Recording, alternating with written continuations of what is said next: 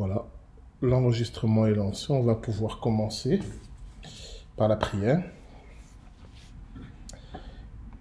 De notre Père, nous te rendons grâce dans cette nouvelle année de nous permettre de continuer l'étude de ta parole, l'étude de l'évangile de Jean, et nous te demandons encore, Seigneur, ton éclairage, tes lumières et ton aide pour sonder les Écritures et pour y puiser, Seigneur, ta volonté pour nos vies. Aide-nous à, entendre et à comprendre ta parole, aide-nous à vivre ta parole, qu'elle ne soit pas juste, Seigneur, un, objet d'étude, mais qu'elle soit vraiment, comme il est dit, une eau euh, vivifiante, une eau vivante, qui, euh, bah, qui nous donne la vie. Seigneur, on remet ce temps entre tes mains, on te demande euh, d'être éclairé par le Saint-Esprit, d'être guidé par lui, nous te le demandons au nom de Jésus-Christ, notre Seigneur. Amen. Alors, euh, pour commencer, avant que j'oublie, parce que la dernière fois, on avait donné la date d'aujourd'hui, mais on n'a pas donné euh, toutes les dates. Donc, euh, je le fais maintenant. toutes les dates de l'année. Donc, j'ai vu, elles sont maintenant sur l'agenda de, la paroisse. Hein. Donc elles y sont déjà, mais je vous les donne. Donc aujourd'hui, c'est le 10 janvier et le 24 janvier. Ensuite, euh, donc 10 et 24 janvier. Ensuite, le 7 et le 21 février. Ensuite, le 6 et le 20 mars. Le 3 et 24 avril, le 8 et 29 mai, le 5 et 26 juin. Donc, je répète rapidement, 10 et 24 janvier, 7 et 21 février, 6 et 20 mars, 3 et 24 avril, 8 et 29 mai, 5 et 26 juin. Et elles sont aussi sur l'agenda de l'Église, euh, l'agenda détaillé sur le site internet euh, epuvo.fr. Donc voilà, ce seront nos dates.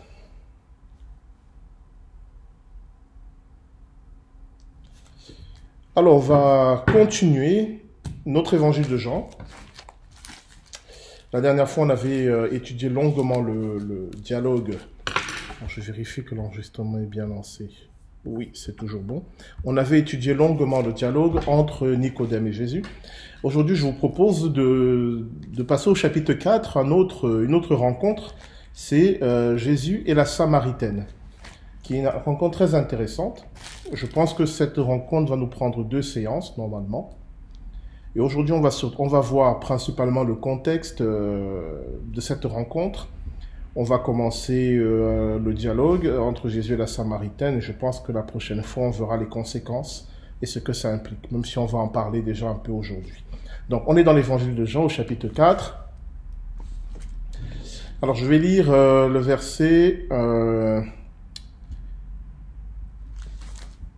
Qu'on va lire tout le dialogue? On va lire uniquement la partie où Jésus dialogue avec la Samaritaine et pas la partie où elle va annoncer la bonne nouvelle euh, dans la ville où elle vit. Donc Jean chapitre 4 verset 1. Le Seigneur sut que les pharisiens avaient appris qu'il faisait et baptisait plus de disciples que Jean. Toutefois, Jésus ne baptisait pas lui-même, mais c'était ses disciples. Alors il quitta la Judée et retourna en Galilée.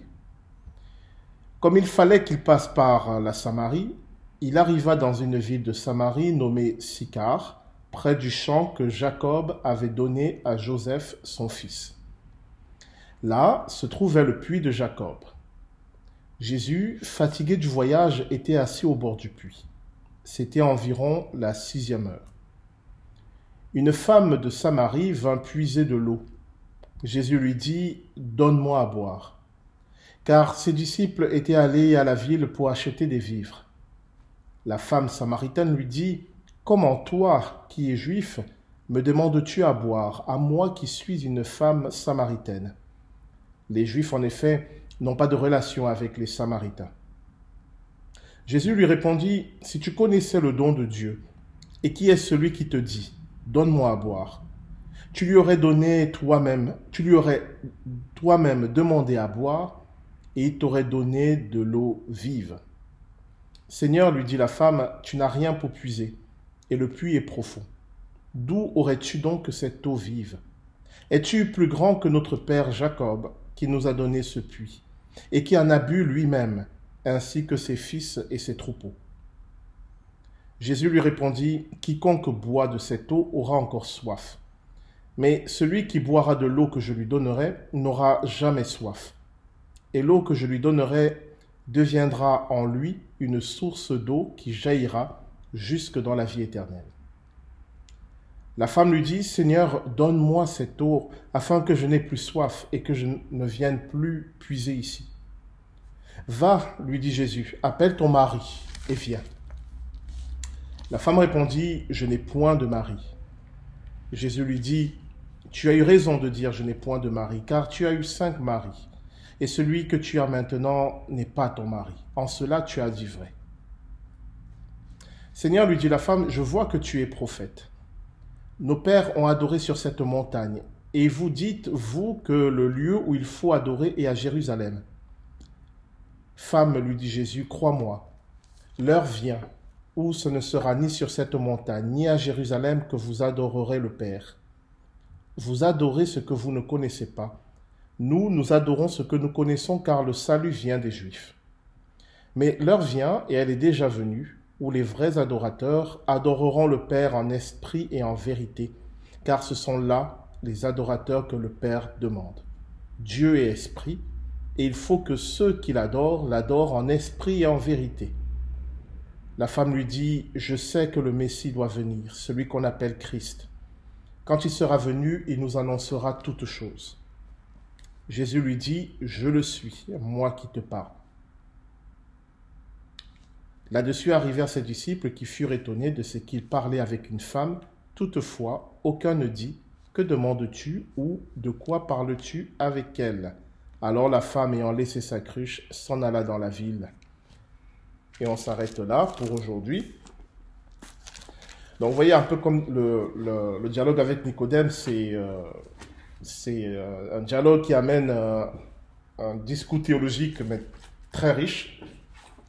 On va essayer un peu de voir à quel point il est riche. On avait vu déjà avec Nicodème le concept de nouvelle naissance et de ce que ça impliquait. Là, on va voir encore d'autres concepts qui sont très intéressants. Et, euh, mais pour commencer, on va fixer un peu le contexte de cette rencontre. Alors, euh, dans le sens où euh, cette femme est, samaritaine, et d'ailleurs, on ne nous donne pas son nom, on va voir pourquoi. Jean ne prend pas la peine de nous donner son nom. Elle est samaritaine, et le cœur du dialogue entre Jésus et cette femme, c'est le rapport entre les Juifs et les Samaritains. Donc, il faut commencer par cela. déjà, qui sont les Samaritains, d'où ils viennent, et pourquoi il y avait ce rapport compliqué, plus que compliqué, conflictuel entre les Juifs et les Samaritains. Alors, on va remonter un peu dans le temps, on va arriver au royaume d'Israël sous le roi David, puis sous le roi Salomon. Donc si vous connaissez un peu l'Ancien Testament, vous savez que le règne de Salomon qui avait très bien commencé, s'est très mal terminé puisque Salomon est tombé dans l'idolâtrie. Et euh, la conséquence de son idolâtrie, c'est que Dieu a envoyé un prophète pour lui annoncer que le royaume de Salomon va être divisé en deux. Euh, et d'ailleurs, euh, Salomon ne s'est jamais repenti de son idolâtrie. Donc, à la mort de Salomon, son fils euh, Roboam prend le pouvoir. Il fait des réformes fiscales qui passent très mal. Donc, il y a, un rejet de la maison de David. Et il y a un de ses hauts fonctionnaires, Jéroboam, qui, bah, arrive un peu à, cristalliser toute cette révolte. Et le royaume va se diviser en deux. Vous aurez ce qu'on appelle le royaume de Juda, qui est au sud, dont la capitale est Jérusalem, et qui sera gouverné par les descendants de David. Et dans ce royaume de Juda, vous avez donc la tribu de Juda, qui, sont qui était la tribu de David. C'est normal qu'il reste euh, reste fidèle. Vous avez, c'est très surprenant, la tribu de Benjamin, qui reste dans le royaume de Juda. Pourquoi c'est surprenant? Parce que le premier roi d'Israël, le roi Saül, que David a supplanté, était de Benjamin. Mais la tribu de Benjamin reste fidèle à la maison de David. Vous avez euh, les Lévites, la plupart des Lévites, qui restent fidèles aussi parce que bah, Jérusalem, c'est là qu'il y a le temple. Et euh, tout ce qui tourne autour du temple concerne la tribu de Lévi. Donc, ce sont les trois principales tribus qui vont rester fidèles aux descendants de David. Donc, la tribu de Judas, de Benjamin et de Lévi. En réalité, il y, a, des gens de toutes les tribus qui vont quand même venir dans le royaume du Sud. En réalité, tous ceux qui voulaient rester fidèles à la maison de David et qui voulaient rester fidèles euh, à Dieu vont immigrer vers le royaume du sud. Mais ceux qui étaient majoritaires, c'était ces trois tribus. Dans le royaume du nord, donc ceux qui ont suivi euh, ce haut fonctionnaire, euh, la capitale c'était Samarie. Et dans le royaume du nord, il y avait toutes les autres tribus en, en majorité. Le problème avec le royaume du nord, c'est que le roi, ce fameux roi Jéroboam, quand il a vu que euh, Jérusalem restait quand même le cœur religieux pour tous les Israélites, pour tous les Hébreux, il a eu peur qu'au fil du temps, bah, les gens ayant l'habitude d'aller en pèlerinage à Jérusalem se détachent de lui et finissent par revenir vers la famille de David. Donc il a fait quelque chose d'abominable, il a fait deux veaux d'or qu'il a installé un dans, dans le territoire de Dan, c'est-à-dire le nord de son, de son territoire, et un à Bethel, qui est le sud. Et il a créé deux sanctuaires pour que les gens de son royaume n'aient plus besoin d'aller à Jérusalem pour adorer Dieu, et qu'ils adorent Dieu dans ces deux sanctuaires, celui de Dan et celui de Bethel. Et ça a mené euh, une, une terrible abomination en Israël. Donc ça, c'est vraiment le contexte historique il faut comprendre, donc Samarie était la capitale de ce royaume du Nord qui avait instauré un culte idolâtre pour empêcher le reste des Israélites d'aller adorer Dieu à Jérusalem et de rester attachés à la famille de David qui régnait à Jérusalem. Ce royaume du Nord, qu'on va finir par appeler le royaume d'Israël, si vous lisez la Bible ou même les, euh, les documents historiques, quand on va vous parler du royaume d'Israël, en général, c'est pour parler de ce royaume du nord dont la capitale est Samarie. Et quand on voudra parler du royaume qui est resté fidèle aux descendants de David, on va utiliser le terme euh, le royaume de Juda, dont la capitale est Jérusalem. Donc ce royaume du nord, ce royaume d'Israël, qui était constitué de l'ensemble des tribus, des tribus d'Israël qui n'avaient pas rejoint la maison de David, il va être détruit par les Assyriens. Là, on est vers l'an euh, moins, euh, moins 735, je pense, si je me souviens bien. Il va être complètement détruit. Les habitants, la grande majorité des habitants vont être déportés. Et c'est là qu'on va parler des dix tribus perdues d'Israël. Bon, en réalité, comme je l'ai dit, il y avait beaucoup de mouvements entre ces deux tribus, entre, ces deux royaumes. C'est-à-dire que même si l'essentiel des tribus d'Israël effectivement sont perdus, il y avait des représentants de toutes les tribus d'Israël dans le royaume du sud, mais ils étaient minoritaires. Toujours est-il que ce royaume du nord va être détruit par les Assyriens, les habitants vont être déportés, la grande majorité, un faible reste va rester sur place, et les Assyriens vont faire venir d'autres peuples d'un peu partout de leur empire. Ce qui fait que sur ce territoire du royaume du Nord, dont la capitale était Samarie, il va y avoir un mélange d'Israélites qui sont restés de ce royaume du Nord, plus d'Araméens, plus de gens venus de partout. Et toutes ces populations vont se mélanger, elles vont s'influencer, et c'est cette population-là que les Juifs, lorsqu'ils, quand je dis maintenant les Juifs, ceux du royaume du sud, ceux du royaume de Juda, c'est cette population-là qu'ils vont appeler les Samaritains. Et c'est à partir de là que va venir le problème. Parce que pour ceux qui étaient du royaume du sud, cette population mélangée n'était plus Israël. Ils ne les considéraient plus comme leurs frères, puisqu'il y avait eu des apports de plein d'autres peuples étrangers. Et surtout, il y avait eu un syncrétisme religieux. Vous avez tout un passage dans le livre des rois oui, il est question de ça. Je vais vous donner la référence. C'est dans le deuxième livre des rois, il me semble. Euh, Ah, je l'avais noté. Ah, les Samaritains. Bon, je vais le retrouver. Je vais noter la référence sur ça. En tout cas, euh, voilà, 2 rois, chapitre 17. 2 rois, chapitre 17. Particulièrement le verset 24. En tout cas, le problème vient de, de ce que les habitants du royaume du sud, dont la capitale est Jérusalem, qui étaient essentiellement constitués de la tribu de Judas, de Benjamin et de Lévi, lorsque eux aussi vont être détruits par les Babyloniens et amenés en exil, lorsqu'ils reviendront, ils reviendront avec la volonté d'être beaucoup plus fidèles à Dieu. Et dans cette volonté, il y aura cette euh, euh, idée de ne plus faire de compromission avec les peuples païens. Vous retrouvez ça dans le livre d'Esdra, dans le livre de euh, Esdra Néhémie. Et dans cette volonté de ne plus faire de compromis avec les peuples païens, ils vont considérer ces Samaritains, qui sont un mélange d'Hébreux et de peuples venus d'un peu partout, ils vont les considérer comme des païens.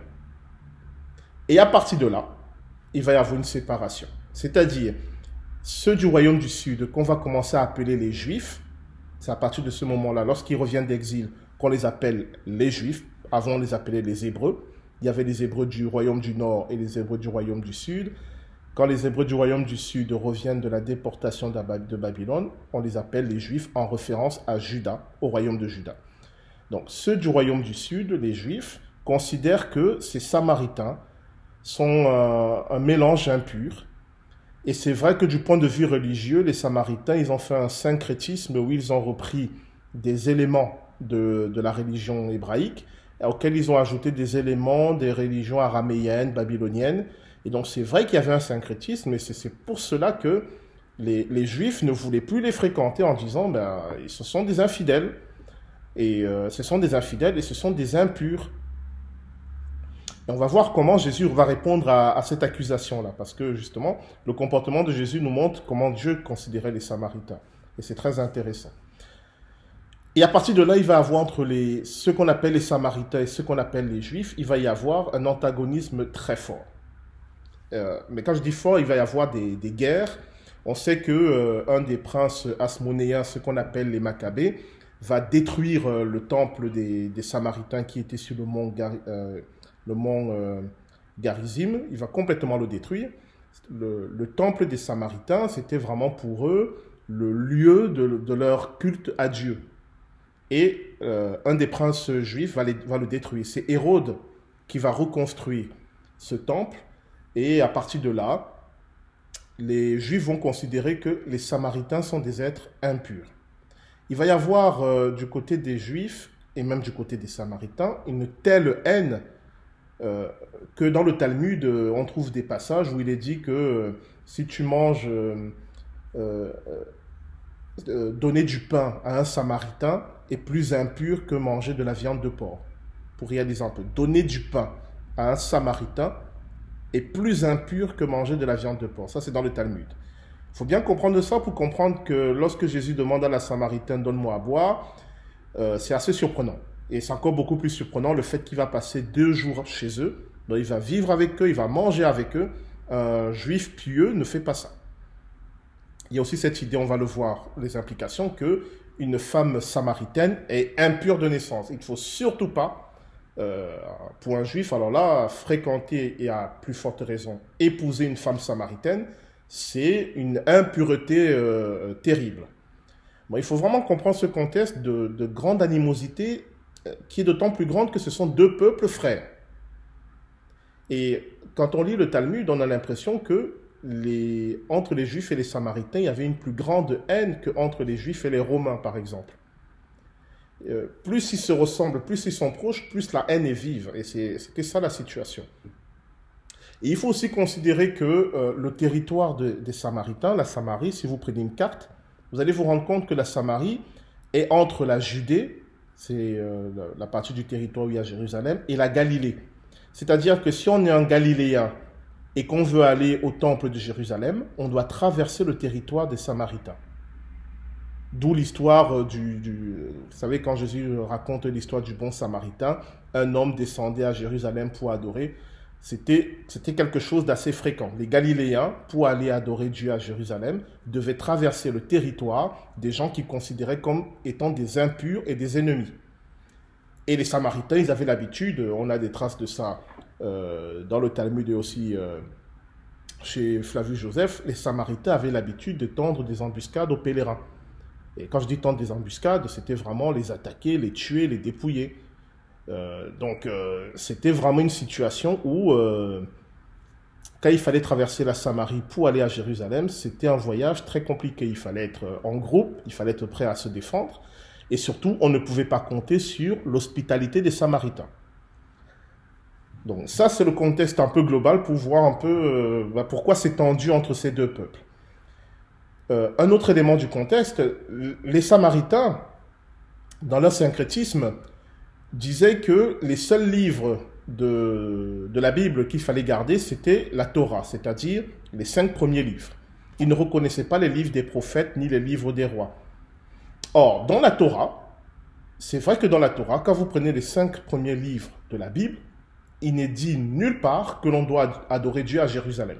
Il n'est même pas, il n'est pas question de Jérusalem. Le fait qu'on adore Dieu à Jérusalem, ça vient avec euh, euh, l'histoire du roi David. Or, le livre des rois, le livre des chroniques, les Samaritains ne les reconnaissent pas. Ils ne reconnaissent que les cinq premiers livres. Et dans les cinq premiers livres de la Bible, la Torah, le mont Garizim, le mont sur lequel eux ils adoraient Dieu, c'était le mont sur lequel on prononçait les bénédictions dans la Torah.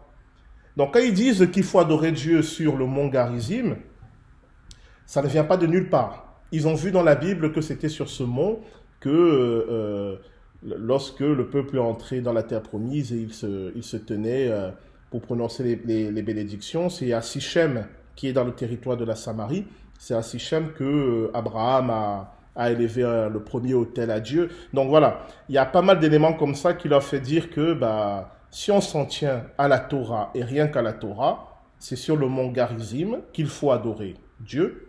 Mais effectivement, si on s'en tient à l'ensemble de la Bible, c'est à Jérusalem. Et là aussi, c'est une question que Jésus va trancher. On va le, voir. Donc voilà le contexte en gros. Hein, euh, mais ça vous montre déjà que euh, ce que Jésus va faire là n'est pas anodin. C'est pas simplement que on a deux peuples qui se méfient l'un de l'autre. Non, on a deux peuples à la fois frères et ennemis jurés. Et, euh, qui ont euh, chacun des raisons de se méfier et d'être et de haïr l'autre parce qu'il y a des, guerres, des blessures, des rancunes, euh, des rancunes très fortes.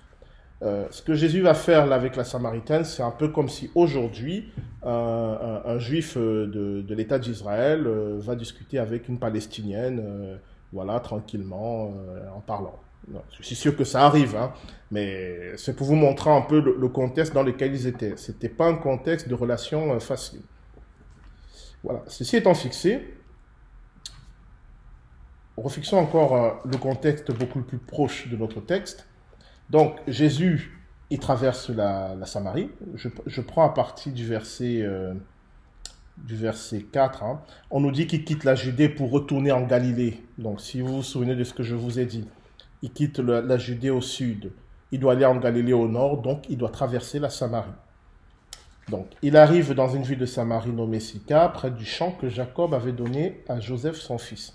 C'est très intéressant parce que euh, si, si vous commencez à avoir l'habitude de notre étude sur l'évangile de Jean, vous savez que Jean euh, la manière dont il a écrit son évangile, c'est pour attirer notre attention sur les, événements de la vie de Jésus qui ont une portée prophétique. Je vous renvoie à ce qu'on avait vu sur les noces de Cana.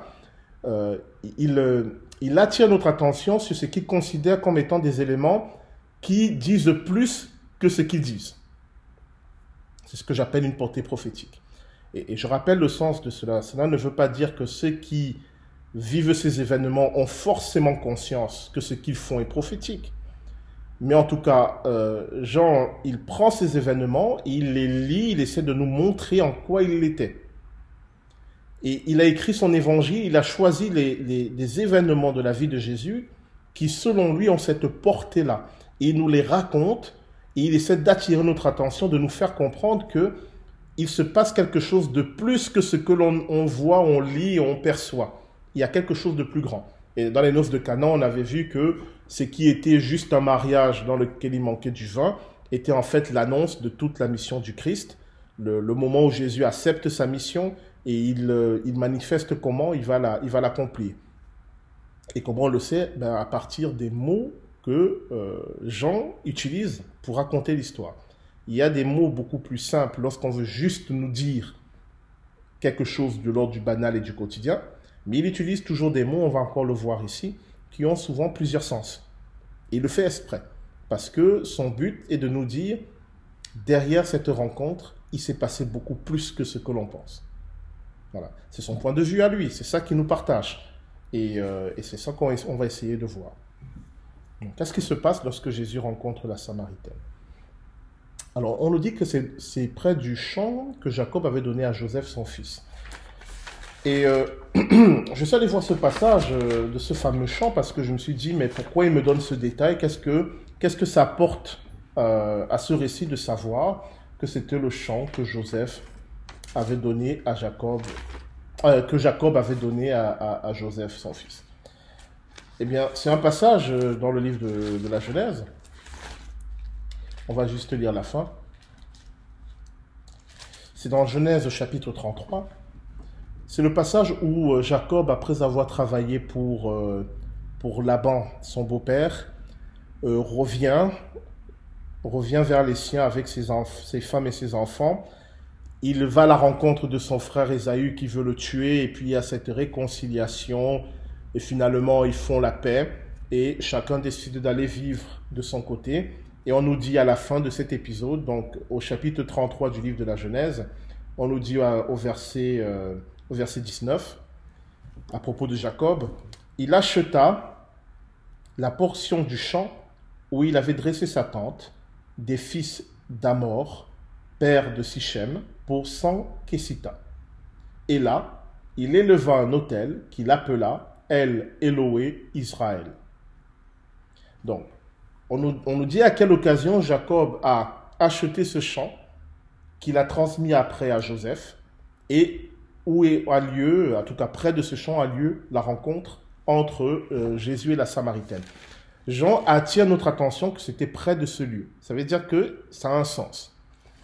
Et ce lieu, euh, Jacob l'a appelé El Eloé Israël, qu'on peut traduire par euh, Dieu, Dieu d'Israël.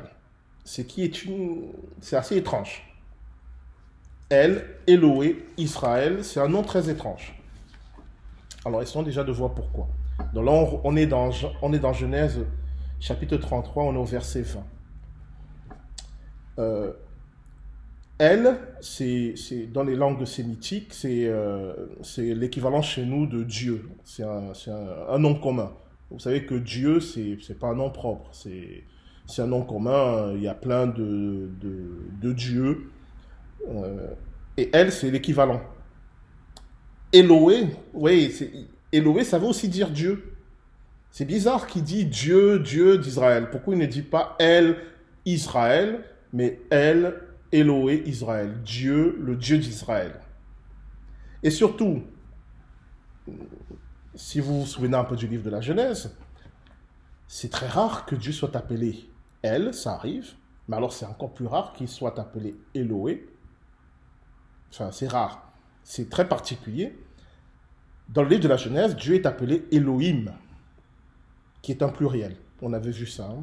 Elohim, qui est un pluriel, et on avait vu dans le livre de la Genèse que ce titre euh, indique la Trinité à le, le Père, le Fils et le Saint-Esprit. Et Elohim, on peut traduire ça par euh, le Dieu des dieux ou le maître de toutes les forces, ou le Tout-Puissant aussi, même si ça ne veut pas dire ça, mais c'est euh, le, puissant des puissants, si vous voulez, le puissant des puissants. Et ce qui est intéressant, c'est que Elohim est un pluriel, et le pluriel de Elle. Mais Eloé est aussi le pluriel de Elle. C'est-à-dire le, mot Elle qu'on traduit par Dieu a deux pluriels. Il a Elohim et Eloé. Et Eloé, c'est un pluriel, qui dans la Bible est souvent utilisé pour parler des idoles. Quand la Bible veut parler de Dieu, elle va utiliser El ou Elohim. Et quand elle veut parler souvent des idoles, des dieux, elle va utiliser souvent Eloé. Et ici, c'est intéressant, quand Jacob nomme cet endroit, il utilise ce nom El Eloé Israël. Alors, qu'est-ce que ça veut dire? D'après moi. Ça veut dire que euh, Jacob craignait que son frère le tue, son frère Esaü le tue, il avait fait, euh, il avait fait euh, un vœu à, Dieu, il avait lutté contre l'ange de l'Éternel, son nom a été changé, sa destinée a été changée. Donc, finalement, tout s'est bien terminé pour lui, il arrive dans ce lieu où il peut enfin s'établir. N'oubliez pas que jusqu'à présent, il était un étranger chez son beau-père.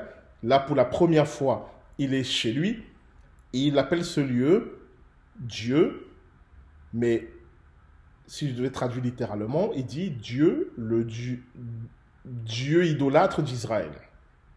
Ça veut dire quoi? Ça veut dire que Jacob a fait la rencontre de Dieu, mais pour lui, c'est un Dieu parmi d'autres. Il n'a pas encore conscience que ce Dieu qu'il a rencontré, qu'il a sauvé de son frère, le Dieu de ses pères, hein, qu'il connaît, il n'a pas encore conscience que c'est le Dieu des dieux, c'est le seul Dieu pour lui, c'est le Dieu d'Israël, mais au sens où chaque peuple a son Dieu, et eh bien, bah, le Dieu d'Israël, c'est lui. Les autres ont leur Dieu, et nous, on a notre Dieu à nous. Et puis que le meilleur gagne. Ça veut dire quoi? Euh, Jacob a fait un parcours. Bien sûr, c'est il croit en Dieu. Bien sûr, à partir de ce moment-là, il va se consacrer à Dieu. Mais il n'a pas encore cette notion de qu'on peut appeler le monothéisme. Il n'a pas encore cette notion pleine de ce que il n'y a qu'un seul Dieu et que les dieux des nations soit n'existent pas, soit ne sont pas des dieux. Il est à ce moment où, pour lui, il a un Dieu, c'est son Dieu à lui, comme les autres ont leur Dieu à eux. Et je pense que c'est sur ça que euh, Jean veut attirer notre attention parce que il nous indique que c'était la foi des Samaritains. C'est-à-dire, les Samaritains croyaient en Dieu, et ça va être confirmé plus tard dans le récit, les Samaritains croyaient en Dieu, dans le Dieu d'Israël, mais non pas comme les Juifs pour qui il n'y avait qu'un seul Dieu, mais comme étant euh, un, Dieu, leur Dieu, mais parmi d'autres. C'était ce qui était en fait la conception de la, grande majorité des peuples de l'Antiquité. Euh, chaque peuple avait son Dieu, on, ils étaient assez ouverts sur le fait qu'il y a plein de dieux, et puis euh, bah, que le meilleur Dieu gagne, tout simplement. Et la particularité d'Israël, c'était de dire, il y a un seul Dieu. Les autres dieux n'existent pas.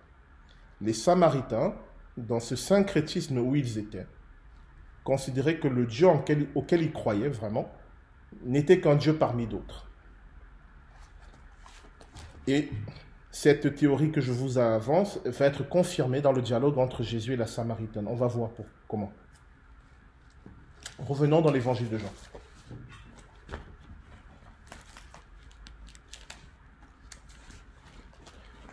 Alors, Jean chapitre 4. Donc, au verset 5, Jean nous dit qu'on était près du champ que Jacob avait donné à Joseph son fils. Au verset 6, là se trouvait le puits de Jacob. Alors, je ne sais pas ce que vous avez dans vos traductions, mais le terme puits n'est pas bon. Parce que justement, le, dialogue entre Jésus et la Samaritaine va tourner autour de ce terme. Littéralement, là se trouvait la source de Jacob parce que le terme euh, grec qui est utilisé nous parle d'une source, d'une eau, d'une eau vive. Et chaque fois qu'il va être question de ce fameux puits de Jacob, ça va être littéralement, c'est la source de Jacob. Et mais quand la Samaritaine va parler de ce même lieu, elle n'utilisera pas le terme source de Jacob, justement. Et c'est ça qui va montrer que euh, bah, la théorie que je viens de vous exposer était juste. C'est-à-dire que euh, le fameux El Eloa d'Israël, bah, c'était la foi de cette femme. Mais Jésus vient, il, vient vers la source de Jacob. Et il était assis au bord de cette source. Donc c'est le terme source hein, qui est le plus juste. Euh, le, terme puits n'est pas juste ici. Alors c'était environ la sixième heure. Alors euh, là, je vais ouvrir une petite parenthèse parce que, euh, alors ce que j'ai appris, je ne savais pas en faisant un peu de recherche, en tout cas, je n'avais pas fait attention à cela, c'est que Jean, dans son évangile, n'utilise pas le, découpage des, journées des Juifs, mais plutôt des Romains. C'est-à-dire que les Juifs comptent les heures euh, du, lever du soleil jusqu'au coucher du soleil. ils découpent la journée ainsi. Et donc, selon ce découpage juif, la sixième heure, c'est midi. Mais les Romains, eux, ils ont une autre manière de découper. Ils comptent, euh, ils découpent la journée de minuit à midi et de midi à minuit. Ce qui fait que la sixième heure, c'est soit 6 heures du matin, soit 18 heures. Alors pourquoi je vous donne cette petite indication? C'est parce que euh, si vous lisez des commentaires sur ce passage, on vous dit que cette femme vient puiser l'eau à midi bah, parce qu'elle était mal vue des autres, elle, n'allait pas avec les autres femmes, soit le matin, soit le soir, parce que à cause de sa vie un peu, euh, puisqu'on on, voit plus tard qu'elle a eu cinq maris et qu'elle vit avec un homme qui n'est pas son mari, donc on suppose qu'elle avait mauvaise réputation et que c'est pour cela que les autres femmes ne voulaient pas la fréquenter et c'est pour cela qu'elle allait au puits toute seule euh, vers midi. Bah, cette théorie tombe euh, parce qu'elle euh, va aux heures habituelles, soit 6 heures très tôt, soit en début de soirée. Et la preuve que cette femme n'avait pas mauvaise réputation, c'est la crédibilité qu'elle avait justement. Lorsqu'elle va dans, sa ville et qu'elle dit j'ai rencontré le Messie, ben, on l'écoute. Et toute la ville sort. Si c'était une femme de mauvaise réputation que tout le monde méprisait, il ne, serait pas sorti juste à sa parole. On a plutôt l'impression que c'était une femme très influente. Parce qu'il suffit qu'elle dise J'ai rencontré quelqu'un, je pense que c'est le Messie, pour que toute la ville se déplace. Donc, contrairement à ce qu'on croit, ce n'était pas forcément une femme de mauvaise réputation, c'était plutôt une femme de très bonne réputation. Et ça n'avait rien à voir avec le fait qu'elle ait eu cinq maris euh, et qu'elle vivait avec un homme qui n'était pas son mari. Elle avait du crédit l'attitude des habitants de la ville le démontre. Euh, si on met en parallèle avec l'attitude des disciples de Jésus, lorsque Marie-Madeleine revient et dit il est ressuscité, vous voyez un peu la différence de réaction. Donc là, on a une femme qui porte un témoignage, et son témoignage est suffisamment crédible pour que l'ensemble de la ville où elle vit accepte d'écouter Jésus. Donc, euh, la théorie qui dit que c'était une femme de mauvaise réputation, elle ne tient plus. Les événements montrent plutôt que c'était quelqu'un d'assez euh, euh, crédible, d'assez reconnu, même très bien reconnu, et que la rencontre entre elle et Jésus était conduite par Dieu, ce qui est confirmé par le fait qu'au verset 7, une femme de Samarie vint puiser de l'eau. Le, le, verbe ici qu'on a traduit par vint, il est conjugué à un temps euh, sur lequel j'avais déjà attiré votre attention, c'est la voix, la voix moyenne déponente, qui est un temps que dans, euh, dans l'évangile est souvent utilisé pour euh, parler de l'œuvre du Saint-Esprit. alors, je rappelle ce que c'est la voix moyenne déponente. Nous, on a traduit toujours par une voix active, c'est-à-dire elle vient vers le puits. Mais en grec, il y a cette subtilité. cette voix indique que le sujet fait l'action, mais sous l'impulsion de quelqu'un. Donc le sujet ne fait pas l'action parce qu'il a décidé tout seul, mais il fait l'action poussé par quelqu'un qui le fait faire l'action. Alors un des exemples pour comprendre ça en français, euh, ça, il vaut ce qu'il vaut, mais il est intéressant. Euh, lorsqu'un enfant euh, ne veut pas faire ses devoirs et qu'on l'oblige à faire ses devoirs, on peut dire on lui fait faire ses devoirs. C'est-à-dire, il fait ses devoirs parce qu'il y a quelqu'un qui le pousse à le faire. On lui fait faire ses devoirs. Eh bien, en grec, cette manière de formuler sera à la voix moyenne déponente. Le sujet fait l'action sous l'impulsion de quelqu'un. Et en général, dans le Nouveau Testament, c'est pour indiquer que le Saint-Esprit est à l'œuvre et que la personne n'agit pas par elle-même. Eh bien, c'est ce qui est indiqué ici. Une femme de Samarie vint puiser de l'eau. Le verbe vint, là, il est à la voix moyenne déponente cette femme est venue puiser de l'eau sous l'impulsion d'une force qu'on suppose être le Saint-Esprit, ce qui est confirmé par le fait que Jésus est tombé sur la, la bonne personne qui avait suffisamment de, crédit pour que, lorsqu'elle s'adresse aux habitants de sa ville, eh bien tous la croient et, et l'écoutent. Oui, Jean-Paul. pour rebondir sur ce que tu viens de dire, ça fait aussi écho au verset 4 euh, pour ce qui est question de Jésus. Il fallait qu'il traversât dans la Samarie ou là, euh, donc ça va bien ensemble avec ensuite 20, 20 donc, cette femme, une femme de Samarie pour puiser de l'eau, mais on a effectivement le, la notion de, chemin destiné, de, de, cet aspect de destination. De, donc c'est assez joli, quoi. ça fait écho à, ce verset 4 pour ce qui est de Jésus, parce qu'il aurait pu, c'est pas simplement qu'il devait passer par la Samarie pour rejoindre la Galilée, parce qu'il y a d'autres chemins possibles géographiquement. Il y avait, d'autres chemins. C'est vraiment cet aspect euh, d'accomplissement, euh, de rencontre euh, de l'autre, des frères, etc. Et même chose pour ce que tu viens de dire, pour 20 une femme. Oui. Et la, et la preuve qu'il y avait d'autres chemins, c'est qu'on sait qu'on pouvait contourner justement, la plupart des juifs contournaient la Samarie justement pour ne pas rencontrer des gens impurs. Et les fois précédentes où Jésus était passé par la Samarie, ça s'était très mal passé. Il y a ce passage où ses disciples euh, veulent faire tomber le feu du ciel sur les Samaritains parce qu'ils refusent l'hospitalité à Jésus. C'était une réaction typique des, euh, des, Juifs par rapport aux Samaritains. Donc, les, les précédentes fois, ça s'était mal passé pour Jésus. Les Samaritains n'avaient pas voulu l'accueillir. Mais cette fois, Jésus tombe sur la bonne personne qui va lui ouvrir les portes chez les Samaritains. Et, et voilà, comme tu dis, c'était c'est préparé. Il fallait qu'il passe par la Samarie cette fois, alors qu'il avait déjà eu une mauvaise expérience précédemment. Et il y a une femme qui est conduite vers le puits et c'est la bonne personne qu'il fallait. On va voir à quel point aussi cette femme est, elle est très particulière. Euh, voilà. Notons déjà que dans le, passage précédent, quand Jésus rencontre Nicodème, Jean nous donne son nom, qui il est, on peut remonter. Mais la Samaritaine, elle ne va pas être nommée. Elle n'est pas nommée parce que ce n'est pas important de savoir qui elle était en tant que personne. Il faut juste savoir que c'était une Samaritaine. On va voir pourquoi. Et quand on ne donne pas son nom, ce qui veut dire que son identité en tant que personne n'est pas importante. C'est son identité en tant que Samaritaine qui est importante cette femme, on va le voir, représente quelque chose d'un point de vue euh, euh, spirituel, prophétique. Et, en tant que femme aussi Alors, en tant que femme, oui, mais alors je ne sais pas dans quel sens tu, euh, tu le. il va tout de même il va annoncer des choses très très importantes. les lieux de prière, que c'est pas forcément à Jérusalem, quand même à une femme, pardon. Oui, alors c'est important que ce soit une femme, mais pas dans le sens moderne où c'est important que Jésus rétablisse une femme dans sa dignité. C'était pas tant que même s'il même s'il le fait, je pense que comme je l'ai dit, cette femme était quelqu'un déjà d'assez reconnu. Mais de ce que, euh, d'un point de vue prophétique, les, femmes représentent. Les femmes représentent les, les, les peuples, les, nations.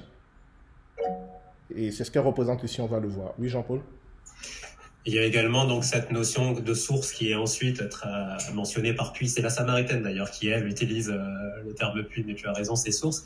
Mais le fait que ce soit source de Jacob, il y a, une, conception nuptiale ici. Et le fait que ce soit une femme est très important. De la même façon que roi aussi est féminin, etc. Mais euh, c'est ici euh, tout le, le, les épousailles du Christ, l'époux et de l'épousée qui est l'Église.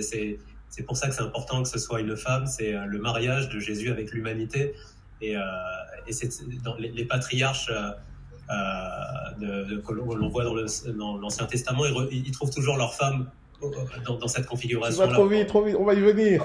On va y venir. Bah, c'est ça, c'est exactement ça. Voilà, donc euh, c'est c'est exactement ça. Mais on va y venir, c'est pour ça que je t'arrête parce que ça vient, ça vient. Mais voilà, et effectivement, voilà, on va, on va voir ça, les patriarches. Euh, euh, on va voir que euh, quand on lit ce dialogue, on a l'impression que cette femme ne comprend pas. Jésus lui parle de choses très spirituelles, ne comprend pas. On va faire qu'elle comprend très bien à quel niveau Jésus lui parle. Alors, même si elle ne comprend pas qui elle est en fait, qui elle représente, mais elle comprend que Jésus lui parle à un certain niveau. Et elle va lui répondre à ce niveau-là, on va voir. Et on va venir vers ce dont parle Jean-Paul, et c'est pour ça que c'est important que ce soit une femme aussi. Parce qu'effectivement, on va voir que c'est... Euh, enfin, si on prend au sens euh, littéral, euh, bah, c'est une grosse drague que Jésus est en train de faire là. C'est très, très bizarre. Mais on va voir pourquoi il fait ça. Euh... Ah, punaise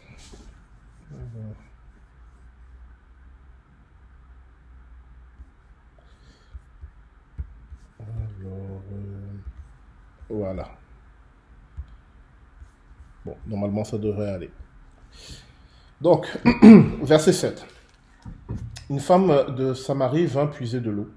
Jésus lui dit, donne-moi à boire. voilà. Euh, dans le contexte de Jésus, ce donne-moi à boire, c'est l'équivalent aujourd'hui de donne-moi ton 06. C'est euh, une, c'est l'entame d'une drague, en fait. C'est-à-dire, demander à une femme de donner à boire, c'est montrer qu'on est intéressé. Mais vraiment, hein, c'est-à-dire, c'est normalement, ça se fait pas. Euh, donc, dans le contexte, la demande de Jésus, elle est très, est très bizarre. Enfin, elle n'est pas bizarre en, soi, mais elle est bizarre venant de Jésus. Parce que il, interpelle d'une manière euh, très précise. Et là, on rejoint ce qu'a dit euh, Jean-Paul, justement, sur ce que représentent les, ce que nous on appelle les puits, mais qui sont les sources dans l'Ancien Testament. Déjà, c'est un lieu de vie, puisque dans le contexte des, avec des paysages très aride et parfois désertique. Avoir cette, une source, c'est un lieu de vie pour les hommes et pour les bêtes. C'est aussi un lieu de rencontre. Hein, euh, Eliezer, euh, lorsque Abraham l'envoie chercher une femme pour Isaac, Eliezer euh, trouve Rebecca auprès d'un puits ou d'une source. Jacob rencontre Rachel aussi auprès d'une source. Et Moïse rencontre sa femme Séphora aussi auprès d'une source. Donc euh, voilà, pour trouver une épouse, c'est pas mal ce lieu de vie. Donc c'est aussi un lieu euh, de, sociabilité. Hein. Tout le monde venait là à certaines heures pour faire pour boire et pour faire boire les bêtes. Et ce qui est intéressant, c'est que c'est euh, dans, dans Genèse 24 au verset 45, c'est exactement ce que Eliezer, le serviteur d'Abraham, dit à Rebecca pour la, la, choisir comme l'épouse d'Isaac. Il lui dit donne-moi à boire. C'est une parole euh, qui, bien sûr, est une parole pour dire à une femme qu'on est intéressé, mais d'un point de vue biblique et prophétique, c'est une parole d'alliance, pour demander une alliance, pour demander un mariage. Donc la question qui se pose, c'est est-ce que Jésus veut épouser cette femme samaritaine ou est-ce qu'il vise quelque chose de plus, euh, j'allais dire plus haut, mais de plus loin? Mais on va voir ça au fur et à mesure. Oui, Jean-Paul? Oui, désolé de t'interrompre. Peut-être aussi tu en parleras, mais il y a, il y a cette notion aussi, tu sais, donc de, de sixième heure, euh, mais euh, au-delà de ce que tu as dit pour. Euh, pour non, non, vas-y, parce que ça, si tu as des idées sur ça. Ouais, parce que c'est typique dans la littérature joannique euh, cette cette notion de sixième heure. De donc c'est juste avant le 7 qui est l'accomplissement, et donc c'est c'est un peu le signe de la passion. Et d'ailleurs, on voit il y a il y a ce terme là, fatigué. Euh, il, est assez, il est assez bizarre. On le trouve que deux fois chez Jean, euh, ce terme-là. Oui. Euh, je crois que c'est au verset 38. Oui, c'est ça. Donc c'est euh, c'est Keko Piakos. Et donc il faut voir qu'est-ce que ça veut dire cette fatigue. Et, on le retrouve au verset 38. C'est je vous ai envoyé moissonner là où vous ne vous êtes pas fatigué. Donc bon, ça c'est pour expliquer cela. Mais, mais c'est surtout c'est cette notion de, de, de, la passion, de le j'ai soif et le donne-moi à boire qu'on le retrouve à la croix, qui est juste avant l'accomplissement. Donc on est vraiment euh, c'est l'heure juste avant que, que s'accomplisse la plénitude de, de, de l'œuvre du Christ qui, qui, est en écho ici euh, avec cette notion de l'heure qui est jamais anodine chez Jean. Vraiment, faut toujours faire attention. On l'avait vu aussi hein, pour, le, le, pour le, les noces de Cana. On est à la veille du, du, septième, euh, du septième jour. C'est donc c'est il y, y, a souvent des choses comme ça chez Jean et, et donc voilà. Je sais pas si tu allais faire écho à ça, mais il y a de toute façon, il y a toujours de multiples interprétations, mais c'est joli de mettre entre en parallèle le Donne-moi à boire qui est effectivement dans la thématique nuptiale, mais également dans celle de la passion et dans celle de, on est sur le point d'arriver à la plénitude de l'œuvre du Christ, qui fait écho à J'ai soif euh, dans, sur la croix. Non, non, ça, ça m'avait échappé, donc c'est bien que tu en parles, je, n'ai pas euh, parlé de ça, mais c'est vrai que ça fait un lien. Euh, que je n'avais pas perçu. J'avais noté sur le, euh, le, le, fameux fatigué. Bon, je n'ai pas voulu aller plus loin parce que ça peut nous amener à l'incarnation. On va peut-être en dire un mot sur l'incarnation. Pour rebondir sur le chiffre, si c'est possible, le, chiffre 7, enfin, la Samaritaine a eu cinq maris, elle en a, elle est en train de vivre avec un sixième et Jésus pourrait être le numéro 7, hein. c'est-à-dire euh, oui, oui, on va l'homme idéal. on, va voir ça aussi parce que voilà, bon, c'était juste une parenthèse. Non, non, mais c'est important parce que justement, je vous ai dit que euh, Jean nous donne les détails qui pour lui ont du sens. Quand, il nous présente un récit, il va nous donner des détails qui pour lui ont une, une portée.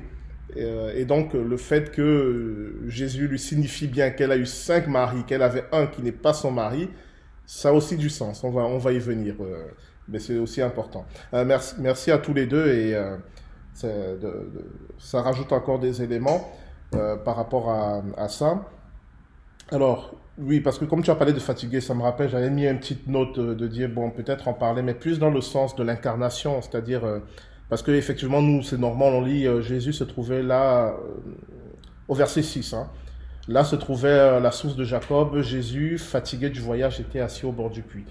Et bon, après tout ce qu'on a dit au chapitre 1 de, de l'évangile de Jean sur le logos, sur il est Dieu, il est le créateur, il est tout ce qu'on veut, et là il est fatigué.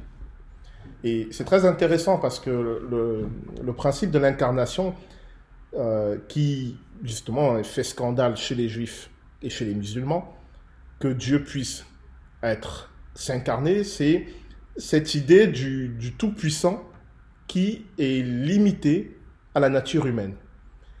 Mais qui n'est pas limité comme une illusion, hein. ce n'est pas une illusion d'humanité, c'est une vraie humanité avec toutes ses contingences, donc la fatigue aussi. C'est-à-dire que l'expérience humaine de Jésus était une vraie humanité, avec toutes les limites. Euh, le fait que Jésus priait, c'est bizarre qu'il prie. Parce s'il est Dieu, s'il est, euh, il est tout ce qu'on veut, mais pourquoi il prie?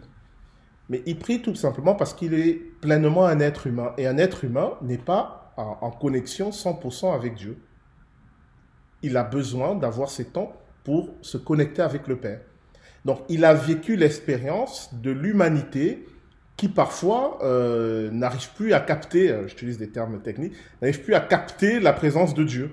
Et donc il a besoin de s'isoler, il a besoin de se concentrer pour être reconnecté avec le Père. Euh, J'attire juste votre attention là-dessus. Son incarnation n'était pas du semblant. Il a vraiment connu nos, limites humaines. Et alors je ne sais plus dans quel épître c'est dit que c'est pour cela qu'il peut intercéder pour nous. Parce qu'il sait ce par quoi nous passons. Quand nous avons souvent l'impression que bah, Dieu n'est plus là, il est loin, il est absent, bah, lui aussi il a connu ça. À la croix, il dit euh, Mon Dieu, mon Dieu, pourquoi m'as-tu abandonné? Quand on est fatigué, ça nous gonfle de lire, de prier, de lire la parole. Bah, lui aussi, il a connu ça. Et ayant connu cela, il a trouvé les moyens de dépasser ces, euh, ces difficultés humaines. Et c'est pour cela qu'il peut nous apprendre aussi à le faire. Voilà, je voulais juste euh, revenir sur ce principe d'incarnation parce que euh, souvent on a, alors pas dans nos milieux réformés, mais dans certains milieux évangéliques, on a tendance à présenter Jésus un peu comme Superman, c'est-à-dire même pas mal, euh, rien ne le touche, il, passe au-dessus de tout. Mais c'est pas ce que nous disent les évangiles. il a connu la, la fatigue, la faim, le doute, la peur, l'angoisse, la dépression, la colère, euh, il a tout connu, mais sans commettre de péché, c'est-à-dire sans se, se priver, sans se détourner de la volonté de Dieu. Donc il a réussi à gérer la colère et la volonté de Dieu. C'est pas mal ça. Nous, euh, souvent nos expériences humaines, c'est euh, bah, Dieu est un peu mis de côté. Donc le principe de l'incarnation, je ne vais pas aller plus loin parce que ça nous, c'est pas le propos. Mais le principe de l'incarnation, la bonne nouvelle de l'incarnation, c'est que nos expériences humaines sont connues de Dieu, avec ce qu'elles ont de magnifique. Et Jésus a connu de belles expériences humaines, mais aussi ce qu'elles ont de, de terribles, de, de lourd et de honteux. Donc, ben Jésus est fatigué. Il a marché longtemps, il est fatigué. Et on revient donc à nos fameux Donne-moi à boire, plus ce que Jean-Paul nous a indiqué euh, sur la sixième heure et sur le, lien qu'il y a avec la passion aussi. On est à un moment, on a un moment crucial. C'est ce fameux. Euh, alors, je ne sais pas si je vais par là, il va falloir vous faire un rappel. Bon, je laisse tomber. On, avance. Donc, donne-moi à boire, verset 8. Donc, car ses disciples étaient allés à la ville pour acheter des vivres. Verset 9. La femme samaritaine lui dit, Comment toi qui es juif me demandes-tu à boire à moi qui suis une femme samaritaine? Et là, Jean nous replace un peu le contexte que je vous ai rappelé. Les juifs, en effet, n'ont pas de relation avec les samaritains. Il est très pudique, Jean. C'est pas qu'ils n'ont pas de relation, c'est qu'ils n'ont pas de relation et ils se détestent. Et euh, d'un point de vue religieux, euh, fréquenter un samaritain, c'est être impur. Donc euh, Jésus, il entame une relation avec une samaritaine. Et de quelle manière? C'est pas juste une relation. Dans ce donne-moi à boire, il n'y a pas simplement la, demande qui est formulée. Il y a, d'après les coutumes de l'époque, il y a plus qui est formulé. C'est je m'intéresse à toi, je suis intéressé par toi, et plus si affinité.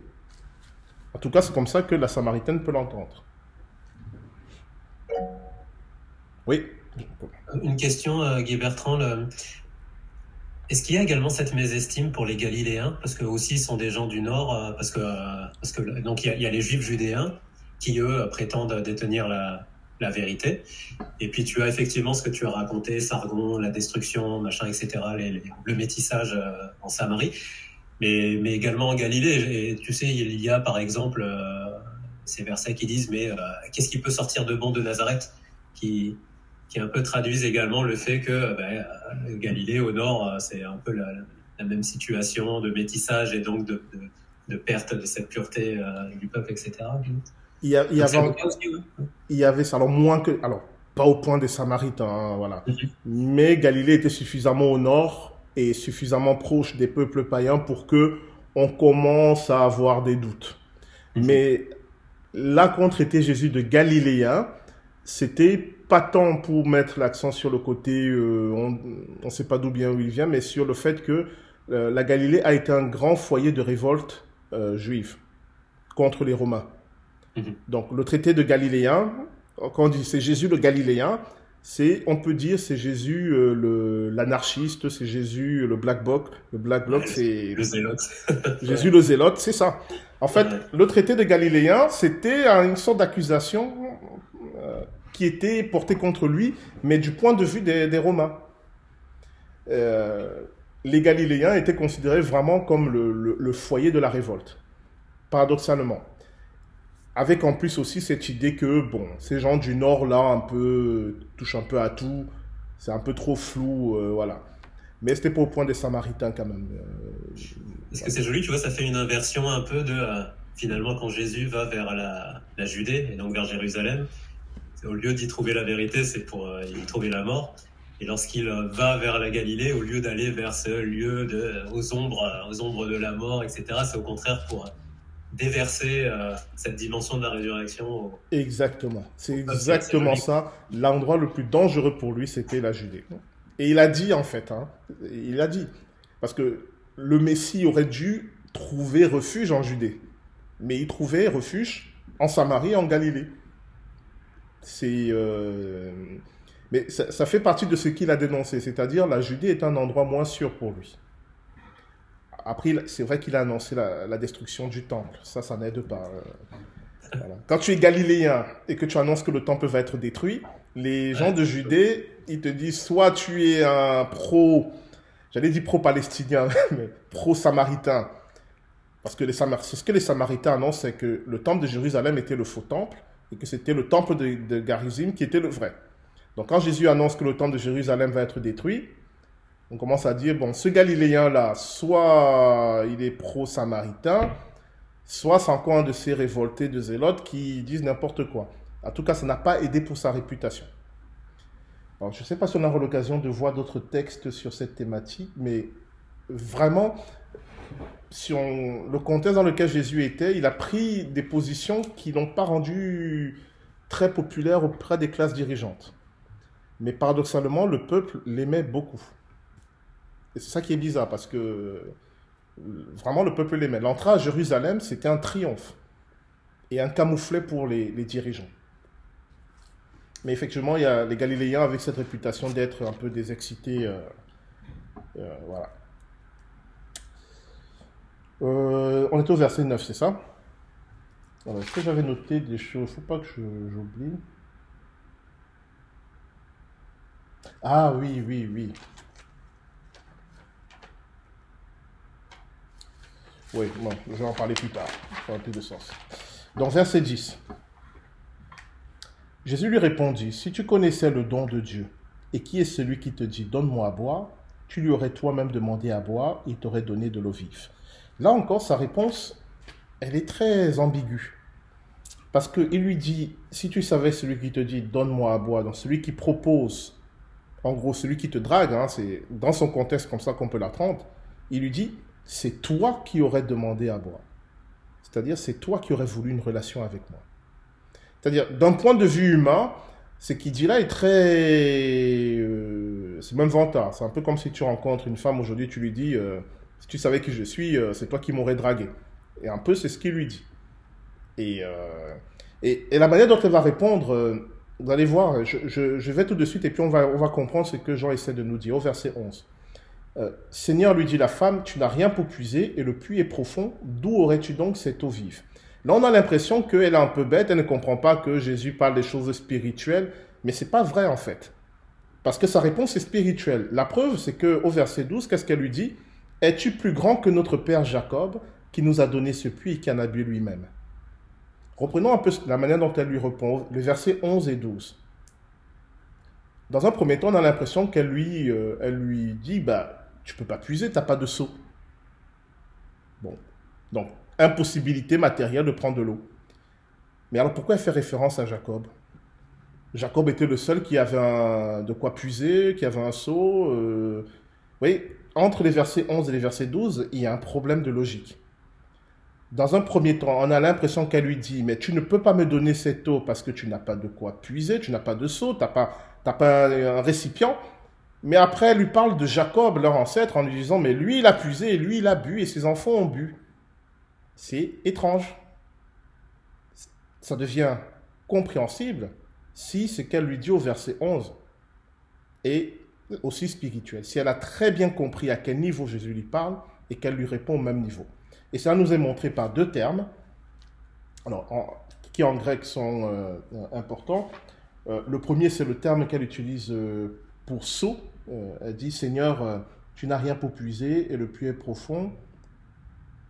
attends.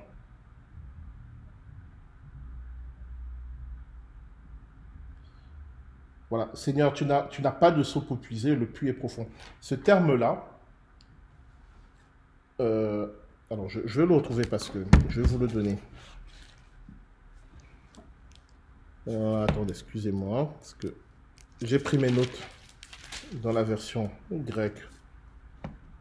Voilà, verset 11. Elle lui dit, Seigneur, tu n'as pas de seau, et le puits est profond. Le terme seau, bien sûr, on peut le traduire par saut si elle nous parle d'une impossibilité matérielle.